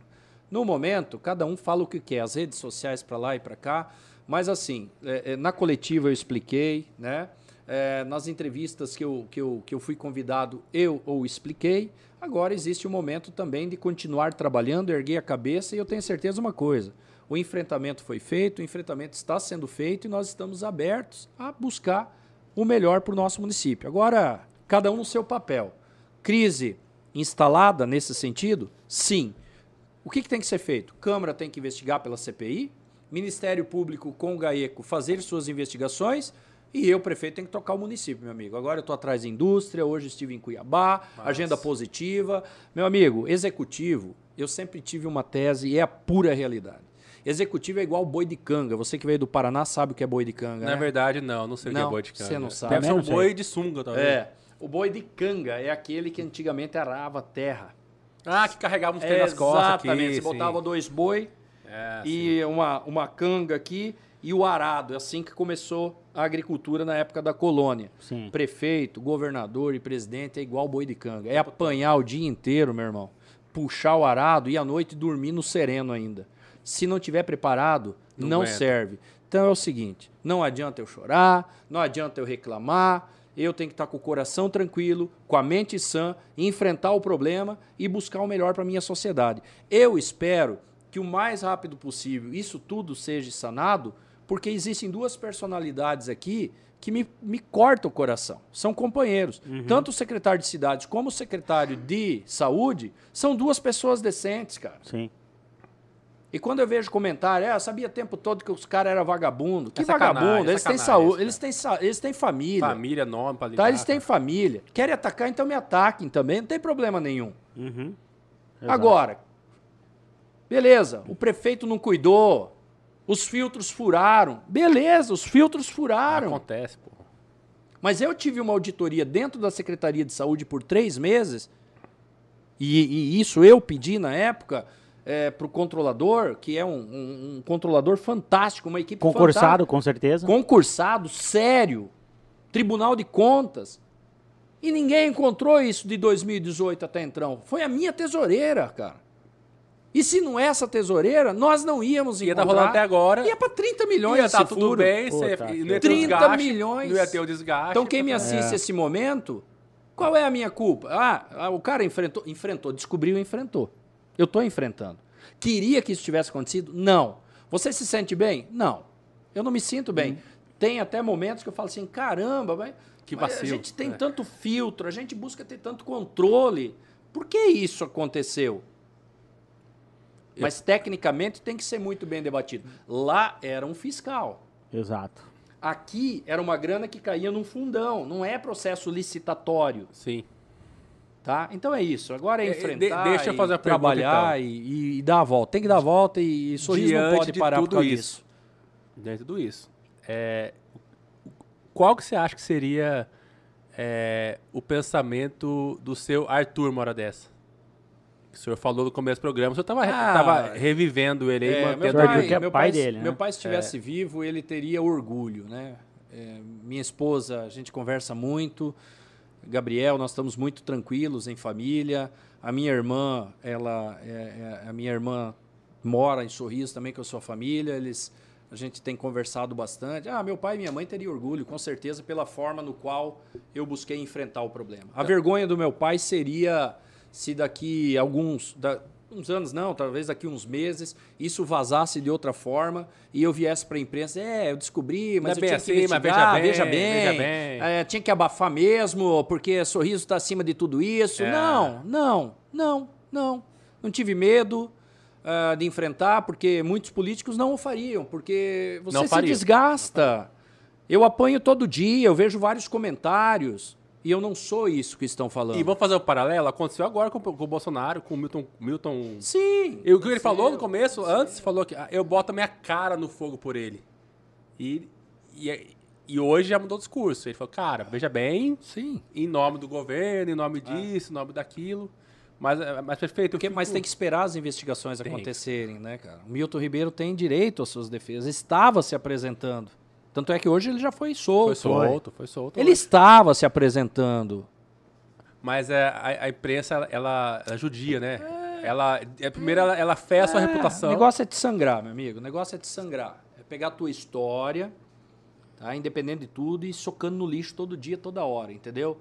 Mas o trabalho, a, a história, ela, ela, ela supera, cara.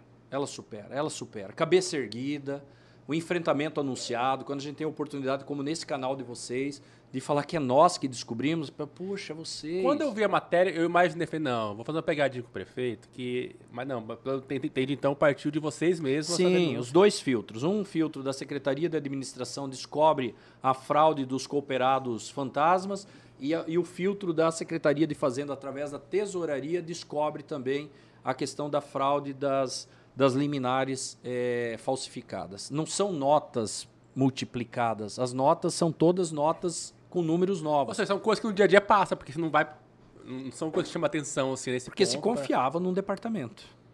Tá? Se confiou. O, o secretário confiou. E qual é a lição pra agora, depois dessa?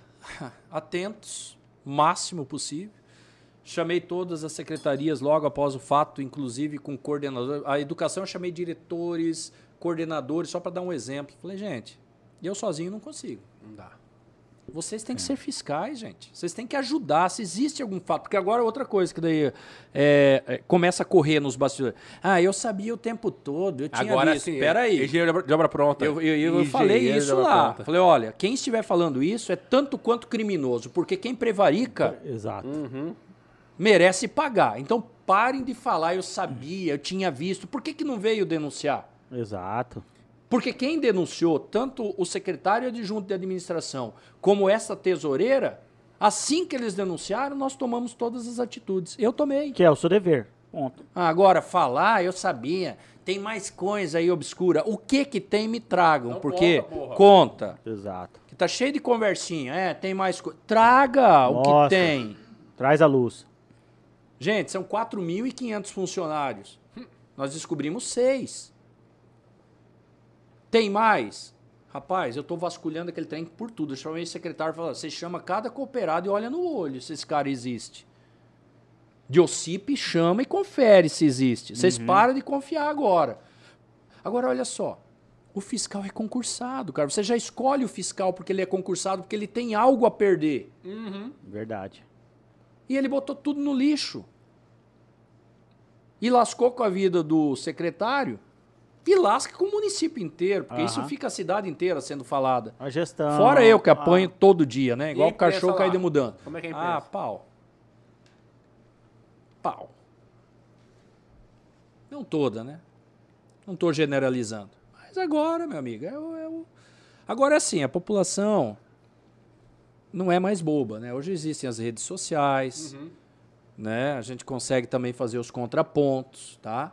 Muita coisa a gente deixa rolar e vê que é mentira. O, o- o- a população não é mais boba. É A verdade. gente fala isso muito até v- tendo o presidente Bolsonaro como exemplo, né? Porque esse homem era para estar destruído, né? Pra tá Ele não era para ter nem 1%. Uhum. Porque ele enfrentou a maior de todas, enfrenta até Só a hoje. Rede Globo, né? A Globo é uma das maiores da América Latina, se não do mundo. É a terceira maior do mundo, pô. Entendeu? Esse homem tem que ser copiado. Ele é um exemplo. Meu amigo, quer bater? Então bate. Só que vai chegar uma hora que todo dia batendo e falando, Não dá também, ninguém mais é bobo, né? Foi o a- cara começa a mudar o canal. Até pra... A CPI, como que foi? Não, não, Você tô quer falar falando... da CPI da Covid? Aonde chegou a CPI da Covid? Chegou um momento que não teve. Não estou falando da CPI da Câmara de Sorriso. Acho que são grandes vereadores, só que CPI tem Uhum. Agora que já ter mudamos início... a pauta, é, é. CPI tem que ter início, meio e fim. E finalidade, né? E finalidade. Senão daqui a pouco... Não, agora chama... Porque daí quem movimenta é a mídia, né? Aham. Ah, viu? Tem que pedir o afastamento do cara, viu? Viu? Daí começa a instigar. Não. CPI tem que ter... Eu fui vereador, repito, tem que ter início, meio e fim. Tenho certeza que os vereadores sabem disso e que não vão atrás de movimentos provocados por pessoas que não querem o bem da cidade. Perfeito. Quem? Não sei. Serve pra quem tá me Quem ouvindo mora em aí. Sorriso sabe. Sabe. Sabe quem mora em Sorriso Sabe, sabe, sabe. O compromisso É. Sorriso. E Sorriso hoje precisa discutir industrialização, Sorriso hoje precisa discutir a, a, a formação da mão de obra é, é, capacitada para atender a demanda. É uma cidade que cresce 20% ao ano. Cara, E nós temos que pôr um fim nisso o mais rápido possível para continuar buscando trabalhar isso. Eu não parei. Independente disso, minha cabeça está focada, não vou cair em depressão, estou super tranquilo. Se acham que eu vou ficar chorando, esqueçam, meu amigo. Eu fui treinado através da vida para trabalhar. Minha vocação é trabalhar. Sabe que hora que eu saio de sorriso para vir aqui para Cuiabá fazer agenda? ah, Três horas da manhã. Sete horas eu tô aqui. Eu cumpro a agenda até a noite. Hoje estou dando entrevista para vocês e vou pegar a estrada, meu amigo. Meia-noite, uma hora eu tenho que estar em casa, disputando pista com caminhões. E, às vezes encontrando mortes na estrada, ajudando a catar corpo espedaçado. Quando não, a gente tem que cortar pelo capim para representar a minha cidade. Eu não fico em conversa mole tentando inventar coisas para destruir pessoas que trabalham. Essa é a minha missão. Eu nasci para trabalhar e para fazer. Querem me atacar? Me ataquem. Qual é a minha culpa? Por ter descoberto e anunciado? Exatamente. Então me Agora culpem. você entendeu. Então me culpem. Deveria eu ter sido um covarde? Conivência. chamado talvez, todo é. mundo para abafar porque eu teria medo de ser desgastado? Não, meu amigo. Vamos pro pau. Não tem problema nenhum. Eu estou aberto. Agora, falem a verdade. Quem que descobriu? É. Quem que descobriu? A falha de filtro? Ah, sim. A gestão errou por não ter conferido antes? Sim. E acontece. Mas eu estou debatendo isso. Eu quero saber com os secretários o que está acontecendo. Até pra aprimorar, né? Eu quero chamar a controladoria e debater melhor. Eu quero sentar com o Tribunal de Contas e ver por que, que nós erramos e se não está havendo outros erros. Isso aí talvez não serve de exemplo para o Brasil inteiro, a gente rever todos os fatos que estão acontecendo. Agora, que culpa nós temos? Eu sou prefeito, por exemplo, esse fator é, da, da saúde, eu não estou lavando as minhas mãos. Mas o meu nome vai eletronicamente lá no processo. Ele É não lógico, passa é por mim. CPF. Eu tenho que confiar. Tem que confiar. Ah, mas a culpa então é do secretário? O secretário confiou, infelizmente, assinou e confiou. Os dois. Por isso que no momento, até eu repito, foram grandes em pedir o afastamento.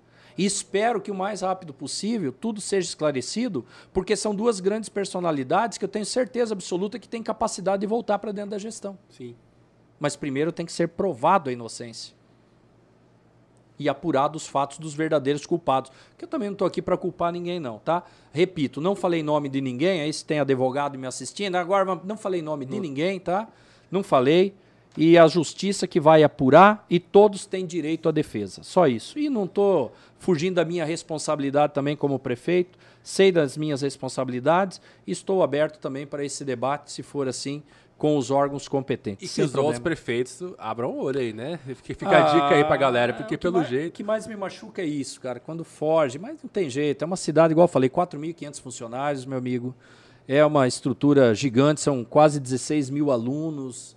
É, é, é, é algo que. É, é é confiar ou confiar. E aí, meu amigo, você depende dos outros. E aí, se alguém te trair, acontece o que aconteceu. Eu dependo. Sempre falava nas reuniões de secretários: secretários, a minha vida está na mão de vocês. Não errem. E o meu maior patrimônio é a minha história. Sim. Não joguem ela no lixo. E foi difícil. Pra quem lembrar aqui né, do, do começo do programa, ele chamou um vice mais quebrado que ele, professor, um cara comerciante, Sim. que só Exato. tinha o nome e a honra do pai dele pra manter, e Exato. chegou lá. Daí É. agora, por erro de terceiros, É o que mais me machuca. É o que me tira o sono. E que, e que tem gente honesta envolvida nisso aí, Ah, né, cara? com certeza. E aí é o seguinte, meu amigo, o julgamento é rápido, né? Volta e ah, vagabundo, Mas e aí, sabia o tempo todo, mas E pra faz dormir, parte. e aí? Você falou, Ah, eu, eu- eu, falo que eu, eu, Jorge, de vez em quando, tem problema pra dormir. Não que durma juntos. É. que eu me conto, conto pra ele depois. Mas foi a noite Tem sono. dias que mas- é, é- é cansativo, é óbvio que, que te incomoda, né? pra desligar a cabeça Ah, é difícil, a né? cabeça, o porquê tudo isso aconteceu, Senhor, por que comigo? Uhum. Entendeu? Por que comigo? Por que teria que ser assim? Mas tudo tem um aviso e tudo é enfrentamento.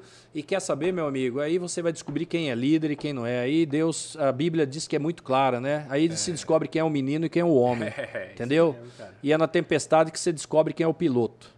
Ó, Céu É, de brigadeiro, qualquer um bom, toca. O seu filho Gabriel vai pegar um exemplo do caramba disso É, aí, cara. exatamente.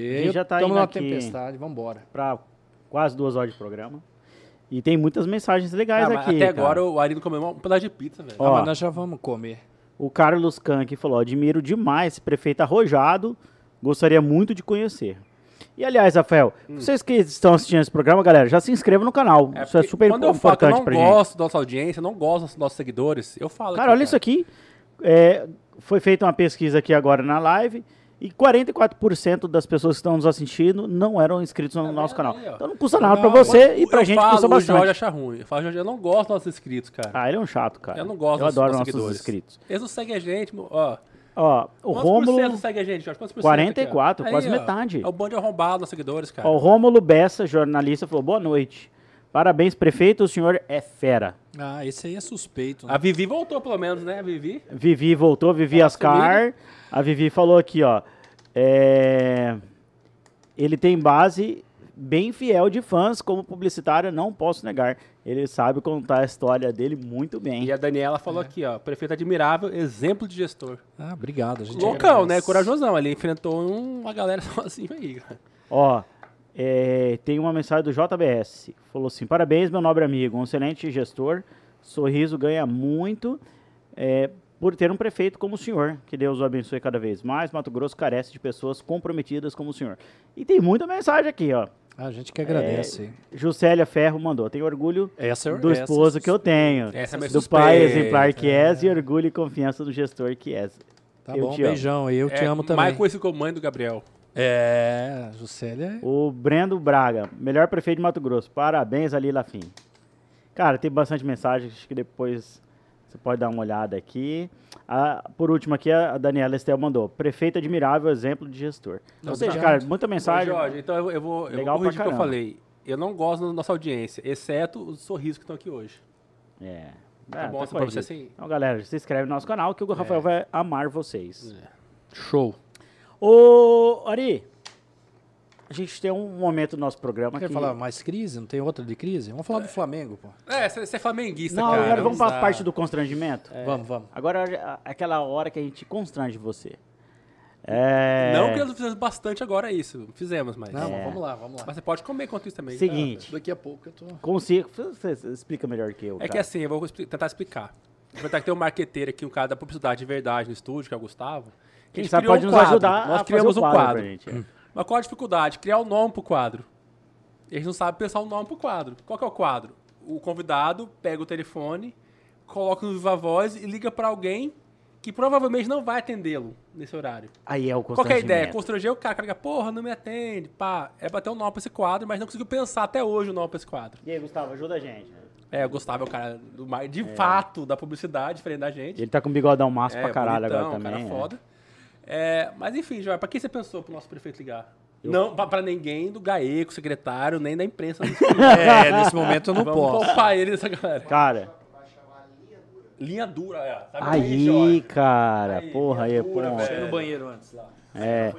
É, foi três vezes. O que, aí- que o prefeito vai fazer no banheiro? Eu não sei, cara. Mas, Gi, tem que pensar Não, você não sei. O Júlio Campos, você fala que o Júlio Campos vai mijar. Ah, é, aí o prefeito Júlio agora Campos- você vai o alisar pro Campos cara, teve aqui, porra. O Júlio Campos é um lorde. Não é lorde, né? Daí ele pegou um papelzinho assim e escreveu assim, ó. Preciso urinar. Só escreveu e fez assim pra mim, ó. Que é um lorde. Eu peguei o papel assim. Jorge, o Júlio quer mijar. Vamos dar uma pausa aqui. ele tentou ser Aí que o lorde. prefeitaria, ai, não sei. Ah. O cara, o cara Porra. enfrentou um trem ferradão sozinho. É. Enfrentou aqui, denunciou o trem, prendeu uma galera, tá sendo queimado. E tá com vergonha de ir no banheiro, Jorge. Pois é, Não cara. dá pra entender um não, prefeito cara. desse, cara. Tá, vamos pensar aqui quem que ele vai ligar. Eu pensei em Elusmar Sheffer. É bom, porque. Por quê? Porque a gente tá preocupado com o prefeito? Não. Não. A gente quer chegar nesse cara. É, porque ele, porra, ele botou 70 trilhões no, no jogador do pra jogar contra o Flamengo. Ah, é um bom. Pode nome. patrocinar a gente, né? É. O que, que você acha? Hoje. Ah, sim. Então, já vamos ligar para Elsmar Sheffer? Elusmar Sheffer. É um bom nome. Pro Elusmar Sheffer. Você tem o telefone do Elusmar, o prefeito? Elusmar Sheffer. É. Não, não. Dá. Ah, Não, não, não. Ah, não, Não pode tenho. mentir, Ari, porra. Não tenho. E do... Mauro Mendes. Não. Mauro eu tenho. Aí, não, pronto, porra, cara. do Mauro não. O Mauro já teve aqui, zoou, a gente zoou pra caralho o Mauro, porra. É. Do... Eraí. Era a tem do Iraí. É porque, mas porque a gente tá preocupado com você? Não, a gente quer chegar num patrocinador provável. Que a gente não teria o telefone dele nunca. Ah, vocês querem um patrocinador. É, você patro- é, a gente já ah, ganhou seu, seu outdoor em sorriso. Ah, tá, É. tá, Né? tá, tá. ah, ah, não, Luciano? mentira, você tem o telefone do Luciano Hang. Aí, ó, Porra, vamos contratar aí, o Gustavo, cara. pica, Pelo amor de porra. Deus, imagina- É que provavelmente não atenda, né? Você Ele- tá falando, né? É, não, liga pro Ele vai Luciano. atender. Aqui a gente já atendeu Danilo Gentili. O Dani Gentil atendeu a gente. O, o Copó ligou pro Bananinha. Ou, pro. Não sei, não sei se eu tenho o. Luciano Hang aí. O, o Adriles, O Adriles Adriano atendeu, a gente. É. Aí, ó. Aí, galera. Mas, assim, eu fiquei, eu fiquei preocupado. Você é um cara corajoso, mostrou coragem, enfrentou o sistema sozinho e tava com um adizídio no banheiro. Por quê? Ah, eu Não. vou no banheiro ali, todo. Ah, não. A bexiga tava... eu vou ali fazer eu xixi. vou ali urinar, porra. pessoal. Ah, Porra, velho, Ari. um cara Não, desse, Não, porra, velho. não. Isso é só Júlio Campos que É. tem a, a, a- Como é que fala? A licença Enquanto, poética. enquanto né? o Gustavo arruma o telefone do Luciano Hang, vamos ligar pra ele a imagem? Não, ele falou que não tem o telefone do Eraí, né? Acho que eu não tenho do Iraí. Eu, eu, eu- Os meus contatos, sei lá, nossa galera, né? Mais humilde, né? Não tem essas operações megas aí do Mato Ah, Grosso. cara. E Você acredita nisso, cara? Não, não acreditei. O cara é prefeito de sorriso, meu. Eu teria, eu teria, se você fez sorrir, teria telefone de todo mundo, cara. Eu também. Teria telefone. Ah, a gente é, é, toca esse programa aqui, tem, né? Porra, já ligamos uma galera Porra, já. É. Cara, vocês- o, o Danilo Gentili foi no programa de quem que o Danilo atendeu? Do, Do Rogério Morgado. Rogério Morgado. Do Rogério- Morgado, vocês- não sei se você sabe quem que é, é aquele do Pânico. Aquele Teve no programa. humorista. É, ó. Bolsonaro aí, ó. Aí, aí, Ari. Eu tenho do Geraldo Rufino aí, não tem não? Bom, eu fui não, bacana, aquele, aquele, Geraldo Rufino Do- foi lá em do- Suíça, tem? Não tá salvo aí?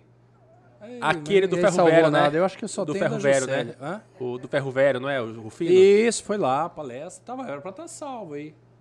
Equipe, assessoria, por favor. lascado. O programa não tem. Ó, é um podcast, não tem hora pra acabar. Eu não tenho- e o Jorge não, é. a gente não se constrange com a pausa poética aqui. É. É verdade. a é ideia é verdade. constranger o convidado. Então tudo bem pra gente, ó. Tem pizza aqui, tem cerveja gelada na, na geladeira, tem louvada.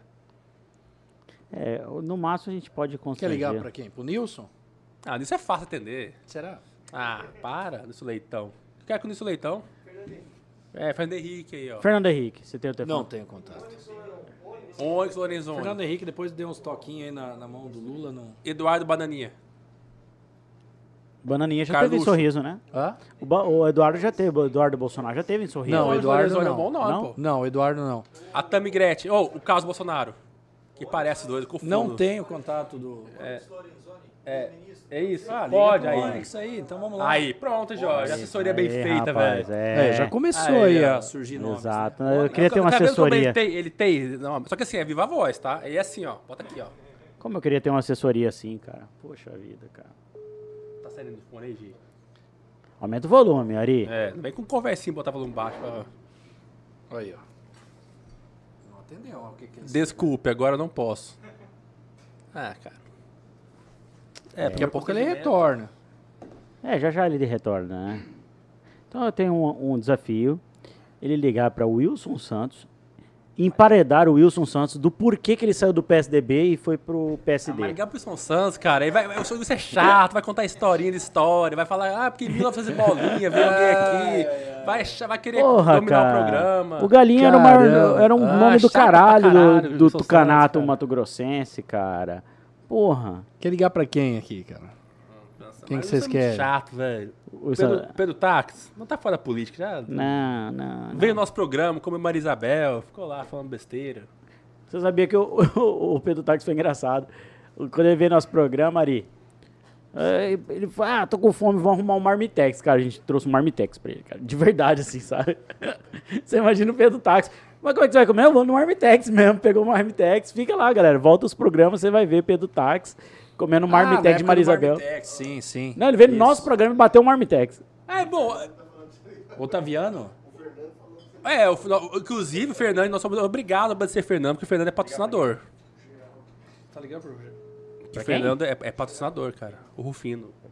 O Rufino lá do, do Ferro Velho. Eu não sei quem que é esse. Aquele negão do Ferro Velho, cara. Falei negão, ao vivo. Ah, mas não atende aqui. ó. Putz, velho. É, É, ele tá descansando, né? Não fala negão que você vai ser cancelado. é, mas já falei ao vivo, fudeu. É só voltar um pouquinho no YouTube e processar agora, galera. Agora. Verdade. Já falei negão. Geraldo tá Liga pro descansando. Piveta, perfil Piveta. Otaviano Piveta? Sem treta, sem brigas com, com casais, por favor. Piveta. Você tá Algo assim. Para tudo, para se Piveta, Otaviano, tá, não. tá tudo bem aí, sem briga de casal, ó. Né? Não, não, não. Aí vocês me derrubam. Ah, não sei. Bom, eu tenho uma última pergunta aqui que eu queria fazer pra você. Peraí, então o quadro morreu, a linha dura que o Gustavo Ah, criou. mas já já a turma vai responder. Vai, vamos pensando. O Onix vai, re- vai retornar. É, me chamou a atenção uma coisa que eu estava pesquisando um pouquinho da sua gestão, que foi uma coisa, aquela coisa de você pagar policial, que é um servidor público do Tem Estado de Mato policial na Grosso, sala aqui, Jorge, cuidado. é, quando ele tá fora de serviço. Eu achei tão legal isso aí, cara. É, tem- Tem um negócio da sua gestão lá que você paga, né? Por exemplo, ah, Jornada voluntária. é, cara, como é que é esse trem? Achei, achei bacana esse trem, né? cara. Então, a jornada voluntária é o seguinte: ele, ele é um- uma remuneração paga pelo município através de um processo de convocação pelo comandante local para algumas operações específicas, por exemplo, a, a cuidar das escolas, né, faz as rondas escolares, operações, as operações lei seca, né, que faz com que a gente possa, além de diminuir os índices de acidente que acontecem no município, em parceria com as demais forças de segurança, inclusive tem abordado abordado pessoas que têm mandatos em aberto em outros estados, né? Bandidos mesmo, já foram pegos bandidos. Essa jornada voluntária faz com que o comandante que tenha hoje a tropa de sorriso, ela não está à altura do movimento já exercido em nossa cidade. O comandante precisaria mais homens e mulheres para a sua tropa. Porém, o governo do estado está analisando a questão de um concurso público para as forças de segurança. Até que isso não aconteça, nós então, através de um projeto de lei aprovado pela Câmara, dentro da legalidade, buscamos fazer um estudo. Eu acredito que chega a 600 mil reais aproximadamente, que está destinado à Polícia Militar utilizar durante o ano jornada voluntária. Então, o comandante tem a sexta e o sábado mais agitado da cidade. Geralmente a sexta é mais agitada, o sábado e pré- pré-feriados, onde você tem que ter um movimento maior de homens na rua eh, fazendo a vigilância. Correto. Ele convoca o policial dele que está no horário de folga para vir trabalhar e ganhar e receber. Da prefeitura, não do estado de Mato Grosso. É, via prefeitura. Nós Massa pagamos. isso, cara. É Aí. Douglas. Aí, Douglas, curtiu? O Douglas é, é cunhado do Agora é Rafael, policial? Sim. esposo da nossa querida Andréia, É. que tá assistindo aqui ao vivo, policial, um grande policial do Então, estado o de que Mato Grosso. acontecia muito, eh, que a gente, o- o- a própria polícia, ah, o- ia trabalhar de segurança no- na entrada de um show, para ganhar um- uns trocos a mais. Ia agora não precisa disso. Ele vai trabalhar dentro da própria polícia militar, sobre o comando do, do seu comandante, com todas a, a segurança da, da, da farda, tudo, da né? arma, da viatura. E aí o comandante consegue, nesses, nesses dias mais agitados, triplicar às vezes a sua tropa. E aí, Douglas, na sua cidade tem lá ou não? Isso aí? Tem, né? Você tá ganhando dinheiro pra Não caramba, então, né, novidade, Douglas? não. É de Ron Lopes, não é novidade sua isso aí. É, não, mas é, iniciou lá, nós iniciamos em Sorriso, né? É, a primeira onde, Moura? Você lembra do primeiro? Sim, nós iniciamos, né? Isso. É, foi um projeto amplamente discutido, daí, claro, que tem que ter. A Secretaria de Segurança tem que compartilhar disso, é assinado termos, a Câmara aprova, e nós vamos aumentar isso e queremos estender aí ao Corpo de Bombeiros também agora, nós estamos conversando, estamos com o termo de cooperação na Secretaria de Segurança para fazer com que a gente também consiga fazer com o Corpo de Bombeiros.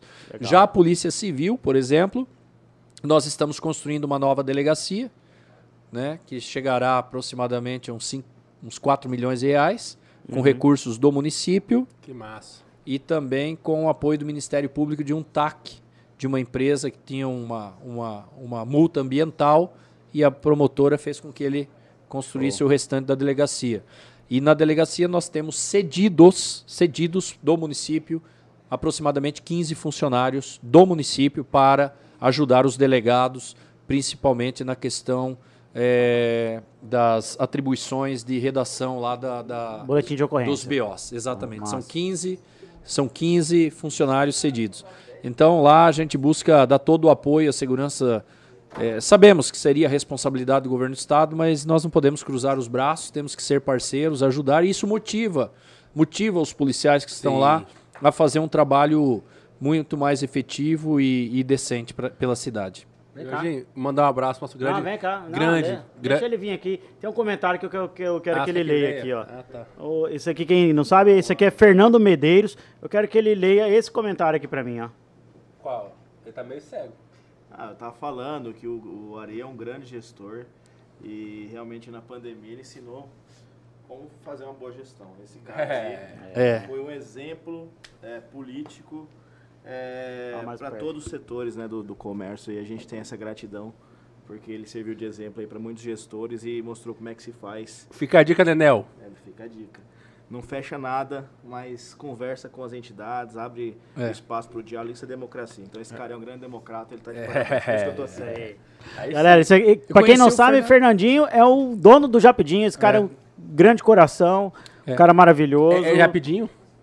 É gostosinho? Não, é gostosinho. Não, é, é gostosinho? É rapidinho? É rapidinho. É rapidinho, é isso aí. É, parabéns. Tá, mas é, é, Jorge, fica uma grande dúvida aqui agora, próximo ao final do programa, se é que eu, gostaria de acabar esse programa maravilhoso, está aqui hoje. O que podemos esperar do nosso querido Ari? Porque veja, ele contou aquela história que justificou para mim, colou, da questão do governador, mas sabemos que Mauro Mendes vai para o segundo mandato e não pode passar do segundo. Uhum. Não pode pro terceiro mandato. Sim. Será que veremos Ari um dia governador do Mato Grosso, cara? Eu tenho. Tô sentindo lá, lá no fim, fundinho assim, ó. Ari candidato. E aí, Ari? Não agora, obviamente, né? Depois quando acabar o segundo mandato do, do Mauro Mendes. O Mauro Mendes vai ser senador já. Vai estar tá lá de boa. É, a meta, a meta é, é encerrar 2024, é, né? À frente do município é, buscando sanar e, e, fazer uma gestão realmente à altura que o município espera. Estou também como presidente do, do consórcio de desenvolvimento econômico da região, junto com o Miguel de Lucas Rio Verde. Uhum. E hoje nós estamos à frente de 15 municípios, discutindo a região também com muita maturidade, todo o desenvolvimento regional. 2025, analisar o cenário né, de quem, quem, quem uhum. estará à disposição, o que virá para 2026, porque política Sim também é muito. Eu sempre falo o seguinte: o pessoal fala, ah, a política tem que ter muito dinheiro. Ah, beleza, tem que ter estrutura. Claro, faz parte, não vamos ser hipócritas e tal, faz parte, tem que ter estrutura, sem sombras de dúvida. Mas a política é muita análise, é muito estudo. Uhum. Então 2025 vai ser o momento de chegar, analisar o cenário, falar quem é governador, quem é vice, quem provavelmente vem a governo dessa, dessa, desse cenário. Uhum. Provavelmente o governador, não sei, pode ir a Senado. Geralmente é o que é, acontece, é né? Sim. Ele vem a Senado, sai e nisso entra o vice para ser o provável futuro governador. São cenários. Mas daí nós temos que analisar, o, eh, naquele momento, de 2025, quem é? Qual é o comportamento? Pode, pode ser que sim. Pode ser que nos colocamos à disposição de um cenário a governo em 2026. Né? Porém, também terá, terão duas vagas a Senado. São duas vagas a Senado. Quem Sim. são os prováveis? Ah, Mauro é um. Fávoro vem. Tentando de novo, assim, não sei. Jaime, eu não sei. São Elton Fagundes pela centésima vez. Não. É, o Elton não. O Elton não quer... Ele vai, estar, vai estar no cargo, né? É, ele vai estar no cargo. É, se eleger, Se ele né? for reeleito esse ano. Se eleger, né? Tá. É. Então, eu, eu acredito assim, a pergunta de vocês é válida. O que eu vou, então, é, responder usando a frase que você falou lá, eu acredito que uma liderança com três mandatos a vereador, oito anos à frente de Sorriso, reconhecido por competência, o enfrentamento ao Covid, como o Fernando falou, são marcas positivas que os setores uhum. me, me chamaram para uma conversa. A visibilidade, a, o enfrentamento às crises como eu estou tendo. Não sou covarde, de estou frente, enfrentando. Frente, estou enfrentando, olhando nos olhos, né? Tudo isso será uma avaliação. Quer dizer, acredito que será um líder com um baita currículo na rua. Eu digo mais, tá? Né? Como conselheiro Gabriel e referência seu Arthur. É, é. E a dona Juscelia como... Juscelia. Porque se o, o freio de mão. Se o filho Gabriel falar, pai, você é burro, ele fala, opa, peraí. É, é meu conselheiro. É, é. Peraí, filho. É, é o meu conselheiro, né? É. A Juscelia também é minha grande conselheira. Ela sabe disso. Ela acha que não, mas ela é. Então, é isso. É 2025 é o ano da análise, mas é, não não se pode desperdiçar grandes currículos, né? Eu acho que é um currículo interessante que estará no cenário, né? Sim. E nunca desprezar nenhum dos políticos que estão por aí também, que existem grandes nomes. E Mato Grosso tem grandes nomes para todos os cenários, né? Grandes uhum. nomes, uhum. grandes personalidades. E eu tenho certeza absoluta que para chegar nós precisamos humildade e respeito, né? Respeitar e estudar. Eu preciso daí, o que eu falo sempre com muita humildade, eu conheço muita política de sorriso. Aí eu conheço. Uhum. 2000 até agora, se eu não conhecesse. É, então ali, beleza, eu domino, sei quem é quem.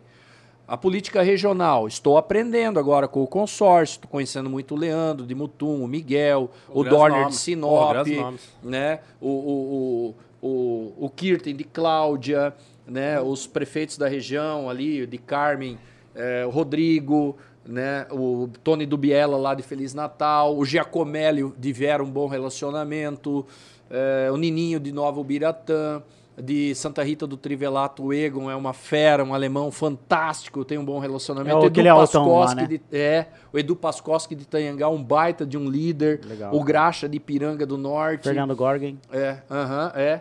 E também o, é um cara bom é, de Itapurá também, o Capelete, tem o Odair lá. Quer dizer, Ai, a região. Sabe já... o perfil que ele lembra também, Jorge? O de Altraguaia. O Gustavo, Gustavo Melo. Melo. Ah, então.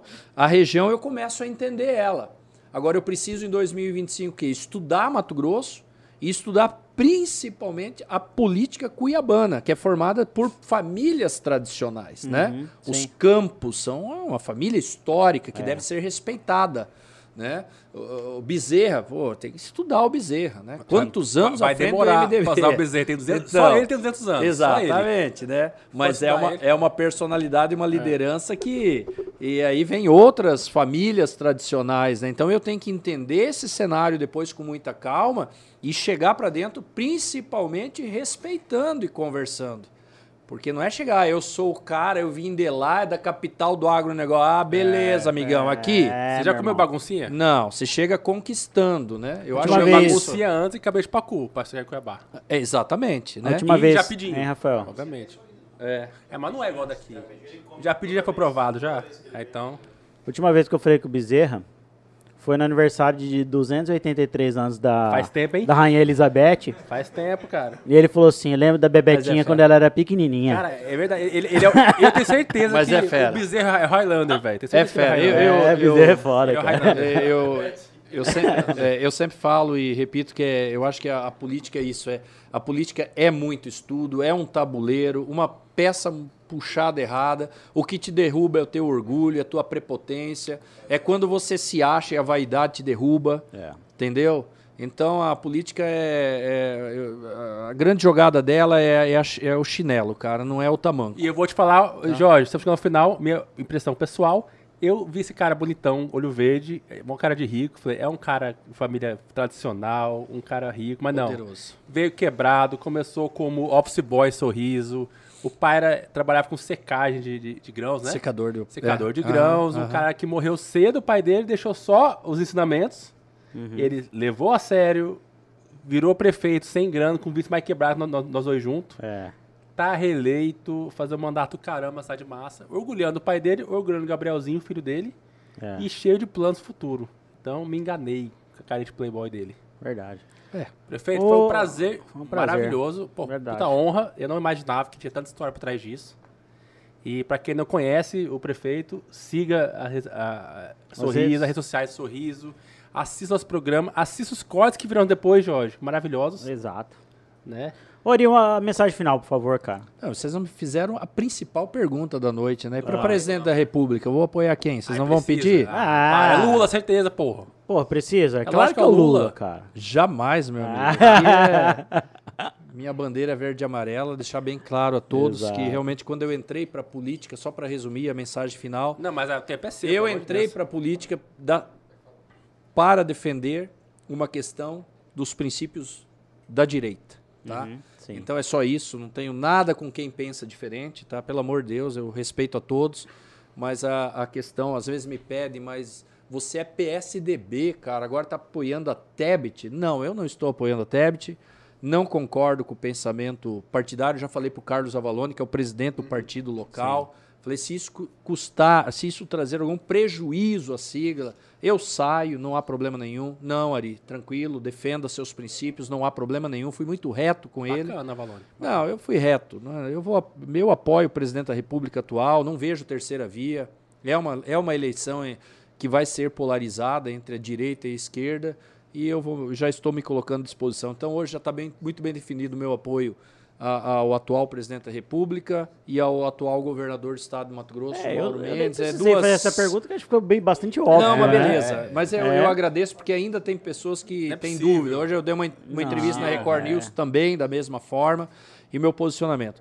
A mensagem final é de agradecimento a vocês. Eu não conhecia nem Rafael, nem Jorge, muito, meio, muito menos o Gabrielzinho, que está por aí, Não me espanta do que organizou, está lá fora. Tá? E agradecer, agradecer a todos, principalmente minha família, a Juscelia que está assistindo, Gabriel. Gabriel. É, é- é- a família é a base de tudo, o né? Gabriel tá orando uma hora dessa, certeza. Hã? Uma hora dessa o Gabriel tá orando. Ah, o Gabriel gosta de futebol, é, ele só gosta de futebol né? E jogos, né?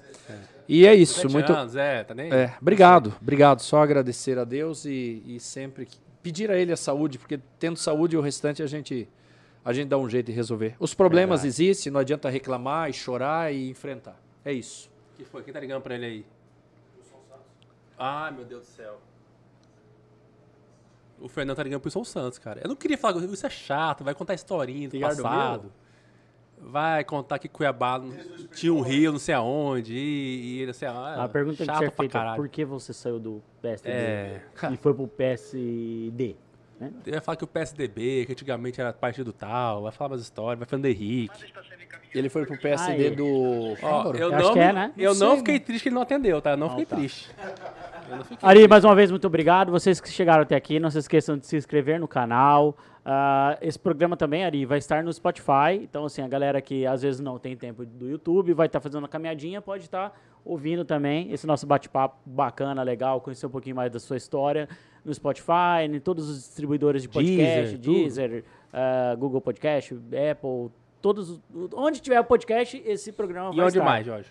Estaremos. É, também a gente tem um canal de cortes, Ari, que a gente faz, sabe aquela pergunta massa que nós fizemos pra você no meio do programa? Pois é, ela vai estar lá. Mas qual foi a pergunta boa? É, a gente tipo fez? assim, se você usa biquíni de bolinhas. Ah, essa, essa é, pergunta aconteceu, é. quem não assistiu, assiste inteiro. Pessoal, então é o seguinte, Ouve. eu perguntei pro Ari Lafim se ele usa biquíni de bolinhas amarelinhas. E ele respondeu. E ele respondeu. Então, assim, vai Não, estar lá, é, entendeu, não, deixa eu acompanhar. Terá legal. um, trecho, terá um trecho só com essa pergunta, entendeu? Não, legal, vamos, vamos acompanhar. É, claro. E e então, se você quiser a resposta, tá lá. É, além do nosso site, o www.tudomenospolitica.com.br. é que isso é aí? isso? É o nosso site de notícias que você pode estar extremamente bem informado de tudo que acontece na política local, cenário nacional, tudo que há de melhor. E quem quiser ver nós fazendo, fazendo dancinhas, é pra onde? Aí, aí não tem, cara. Aí TikTok, não velho. Mas a gente não faz dancinha, Não sei, cara. mas pra enganar a galera. Você É, saber que é ah, verdade tá. ou não. E o Ari Lafim, ele Fez dançou de biquíni de bolinha.